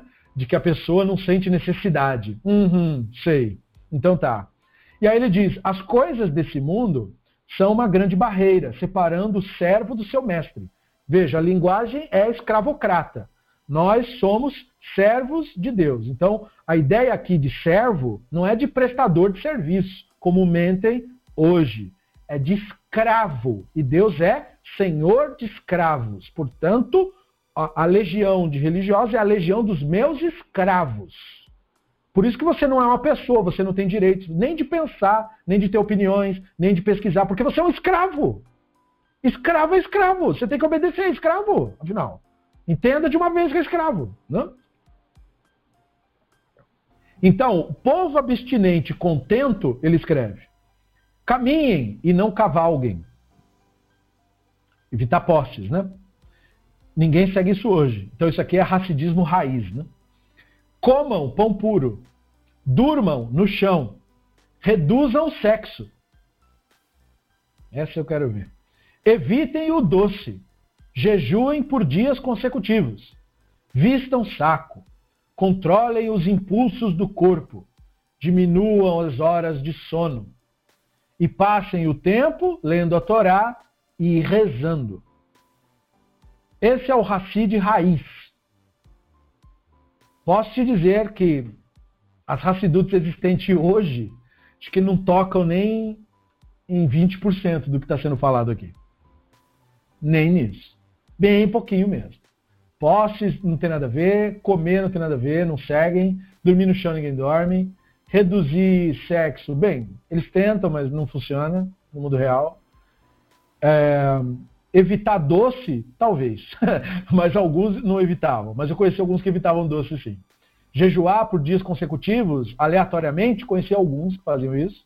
Vestir saco, ninguém. Controlar impulsos do corpo, ninguém. Eu vi trocarem socos no Yom Kippur. Eu estou falando tudo de experiência. Né? Então, e outra, o impulso também implica o ódio contra os outros, que é uma coisa mais aplicada do que nunca, principalmente em Israel. Uma bradação em sinagoga de mandar matar o outro, que é uma maravilha. Diminuam as horas de sono, acontece para alguns, mas isso é insônia, é, pode ser resultado também da televisão e do celular. Passem o tempo lendo Torá e rezando. Mais ou menos. Passa mais tempo fumando, na verdade. Tem um pouquinho de ler Torá e tem sim um pouquinho de rezar no horário que foi determinado. Talvez o que mais faz aí é rezar. O resto é ou menos. Então, assim, o misticismo, o misticismo raiz é bem diferente do Nutella. Zelo. De acordo com o pensamento de Abraham, pessoas realmente piedosas fazem mais do que as pessoas comuns fazem. Eles têm noção de seu potencial espiritual para a perfeição. Eu não sei como é que isso encaixa naquilo de humildade que ele falou, que a pessoa tem que se considerar um lixo. Mas agora ele está dizendo que a pessoa piedosa faz mais, né, tem que se, reconhecer o seu potencial. Então é uma ambiguidade. O Rabino Drazen, quando comenta sobre ele, coloca na nota de rodapé. O filho do Maimônides não era como o pai, claro nos seus textos. Entendeu? Então quando você acha essas coisas assim, vai, mas isso aqui não contradiz o que ele falou? Pois é, mas é que ele não é muito claro no que ele fala, então você tem que relevar. É, eles têm noção do seu potencial espiritual para a perfeição, então trabalham diariamente com zelo, por meio da contemplação e mudança de hábitos. Diminuem o controle de seus corpos sobre suas almas, ficando sem comer, sem beber água bastante tempo, né? tudo, seguindo tudo aquilo que ele falou lá. Eles controlam suas paixões naturais, vivem como se não tivessem corpos e se isolam do mundo. É, isso aí só na teoria, né? Mas para você ver o que é o racidismo raiz. Solitude. A solitude, de acordo com Abraham, está entre o mais distinto dos caminhos elevados. E além disso, o caminho dos grandes santos, e por meio disso que os profetas alcançaram a união, que ele diz que é o, o ápice da espiritualidade. O melhor meio de alcançar a solitude, nessa leitura dele, por que, que precisa explicar? Porque, de novo, isso é mais um conceito que sozinho não é negativo. Solitude é uma coisa positiva. Porque nós vivemos num sistema social de mútua confirmação do Yeter Hará. Né? As pessoas vão em templos religiosos mais para comparar roupa do que para qualquer outra coisa. Né? Elas não vão realmente para uma coisa espiritual, elas vão para se fazer de, ó, oh, eu também estou aqui, sou parte da máfia, hein? sou parte do grupo aqui, né? E tal. É mais para essa confirmação social do que para objetivos. Então a solitude é uma coisa positiva por si só.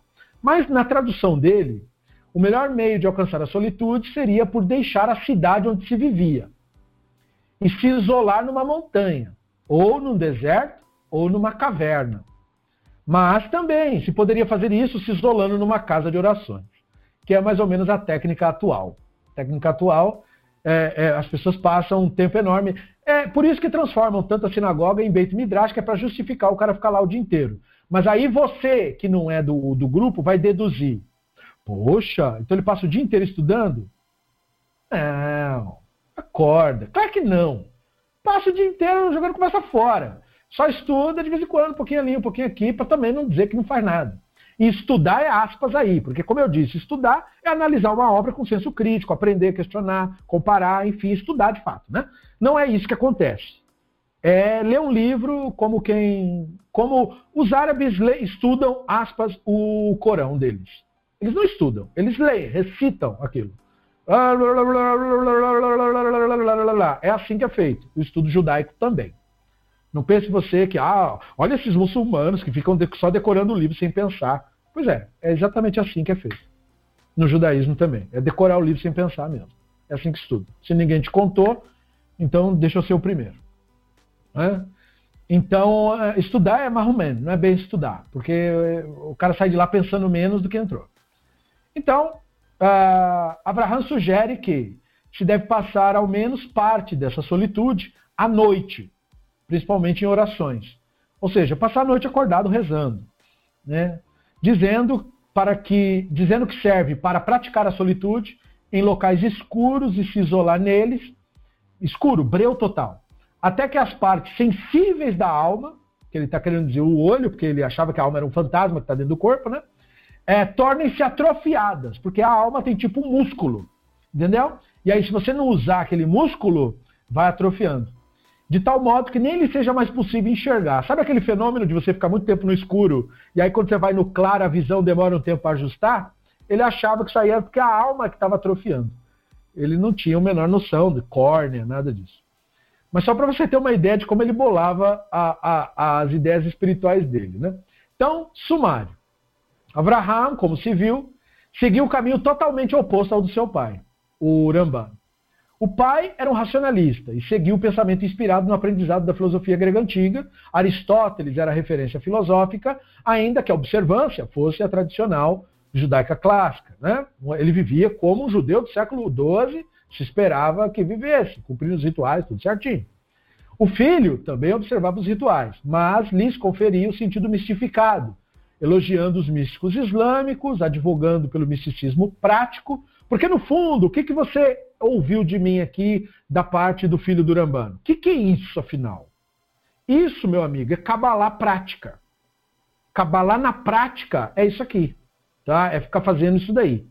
Isso daí é cabalá prática. Fora toda a teoria, a maluquice que eles falam, na prática mesmo, se você quiser ser raiz, é isso daí. Se você fizer menos que isso, então você é poser, você não é mesmo do misticismo. Porque místico que é místico é o cara que vai morar na caverna. É, Para você ter uma ideia, isso é contado do próprio pseudo-autor do Zohar, porque o, o Rabino Shimon Bar Yochai não é autor de verdade, é mentira isso, mas tudo bem ele é atribuído a ele a obra, que não é dele, e aí é contado como ele bolou a obra porque ele foi se isolar numa caverna. Então, assim, místico raiz, não é poser que vai vender rança para você, né? que quer o seu dinheiro em troca da benção. Não, quer ser místico?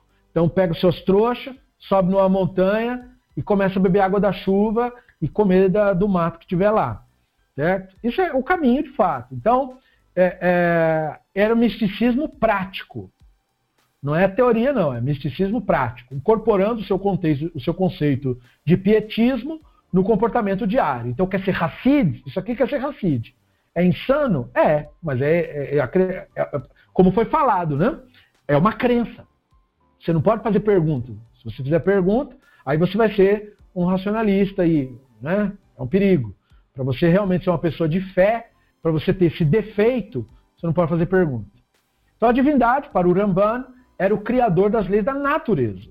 Ele havia feito o mundo para funcionar como tal. Os seres humanos deveriam aprender sobre o mundo real e usar tal conhecimento para melhorarem a si mesmos e a sociedade, provendo tanto progresso quanto proteção. Isto é, o caminho da ciência.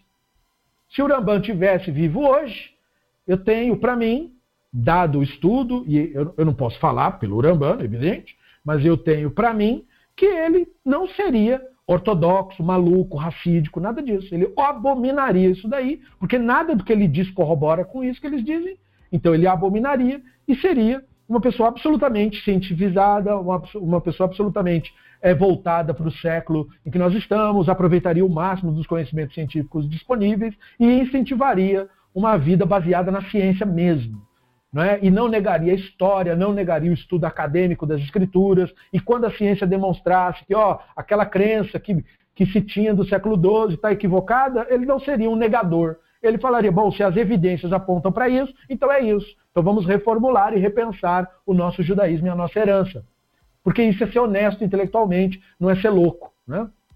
Então, o Ramban certamente era uma pessoa que tinha todas essas características, mesmo estando numa época como aquela. Por isso que eu digo que é o Ramban que me surpreende, não o filho dele. Tudo isso que o filho dele falou, eu esperava mesmo. a, anomalia histórica é o Ramban. Ele é esquisito. Né? Ele está na época, falando essas coisas naquela época, uh, mas o filho está normal, está dentro do que era esperado mesmo. Todo mundo era meio doido naquela época mesmo, e infelizmente são até hoje. Né? Então, Abraham acreditava que a presença de Deus no mundo implicava seu constante envolvimento com tudo que acontece. Claro, ele nunca ouviu falar de Primeira Guerra Mundial, Segunda Guerra Mundial, massacre é, que aconteceu na África, em diversos países, mas em especial ali pelo é, o, rei, o, rei Leopoldo, né, na, da Bélgica, psicopata, né, seja apagado seu nome e sua lembrança.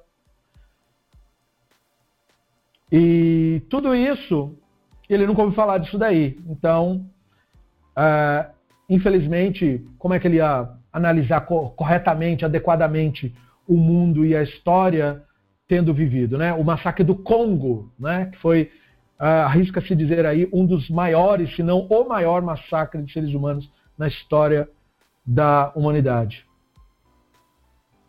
É verdade, o Franklin está fazendo ainda um adendo dizendo, e se não houvesse evidência, poderíamos até supor que fosse um personagem criado posteriormente. Exatamente, poderíamos. Por que não? não é? Porque as evidências, na verdade, favoreceriam mais isso. Né? Então, assim, o Abraham achava que tudo que acontece é, é mágica de Deus. Toda e qualquer atividade humana sendo responsável por questões sociais. Então, se você é pobre, é Deus que fez isso, não reclame. E se você é rico, Deus que fez isso, né? curta bem aí o seu privilégio e explore sem culpa, porque afinal de contas foi Deus que decidiu, não é isso? E é exatamente assim que a coisa é praticada. É, por questões também pessoais, né? Deus decide quem é saudável e quem é doente. Se você nasceu doente, né, a culpa é de Deus, que decidiu que você ia ser doente mesmo. E aí a criança que morreu foi Deus que matou, não acha ruim, fala baixo, inclusive, porque Deus como é, pode achar ruim que você está achando ruim e te matar também, porque é meio intolerante o negócio. O pai ensinava que toda pessoa deve estudar, aprender o máximo que puder, conhecer o mundo da melhor forma que puder, enquanto o filho ensinava que é oração, abstinência, passividade, humildade, entre aspas, né? que é aquele rebaixamento de si mesmo, deveria ser o que os seres humanos deveriam procurar. Devem se isolar do mundo e atrofiar a alma, como ele falou. Né? O pai recomendava vida ativa, envolvimento com os outros, vida em sociedade, vida na polis, olhar social, se importar com os outros. O filho não. O filho recomendava, como a religião agora fala, orações, fé, não ande com aquelas pessoas que pensam, fica aqui com o nosso grupo, se isola aqui, sem questionamentos, esperança na união mística com Deus que vai acontecer um dia, sabe-se lá quando, quando o Rebbe voltar, ou quando Jesus voltar, ou quando o Goku voltar, ou quando os alienígenas invadirem, ou quando cair um meteoro, enfim, sabe-se lá quando isso vai acontecer. Muito bem, com isso nós uh, demos mais um passo nessa importante análise, reflexão e propagação crítica, principalmente, do conhecimento e do contraste entre o pensamento do filho do Ramban e o Ramban, que serve, que presta o serviço para nós de nos mostrar como, quanto do filho do Ramban é o que molda a sociedade judaica odierna e, por que não, para além da sociedade judaica hoje em dia. Essa ideologia, essa visão mágica e retrógrada de mundo que é apresentada com as palavras dele para você conseguir enxergar o absurdo que é e que não eram considerados absurdo naquele período, compreensivelmente, mas que eu espero que você entenda, são absolutamente inaceitáveis que nós temos que discordar disso em gênero, número e grau, se é que somos racionalistas.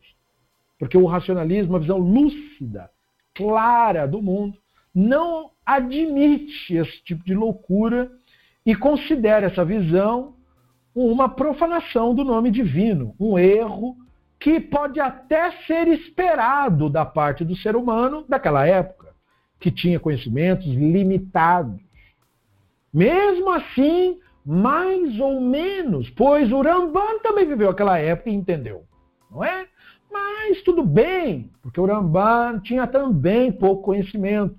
Então, o raciocínio por si só, os argumentos lógicos por si só, meio que dava uma assustada em gente que na maioria era semi-analfabeto. Lembrem que nós falamos que é meio mitológico esse negócio que aos judeus todos eram alfabetizados. Não, alguns judeus eram alfabetizados. A massa dominada sempre foi ignorante.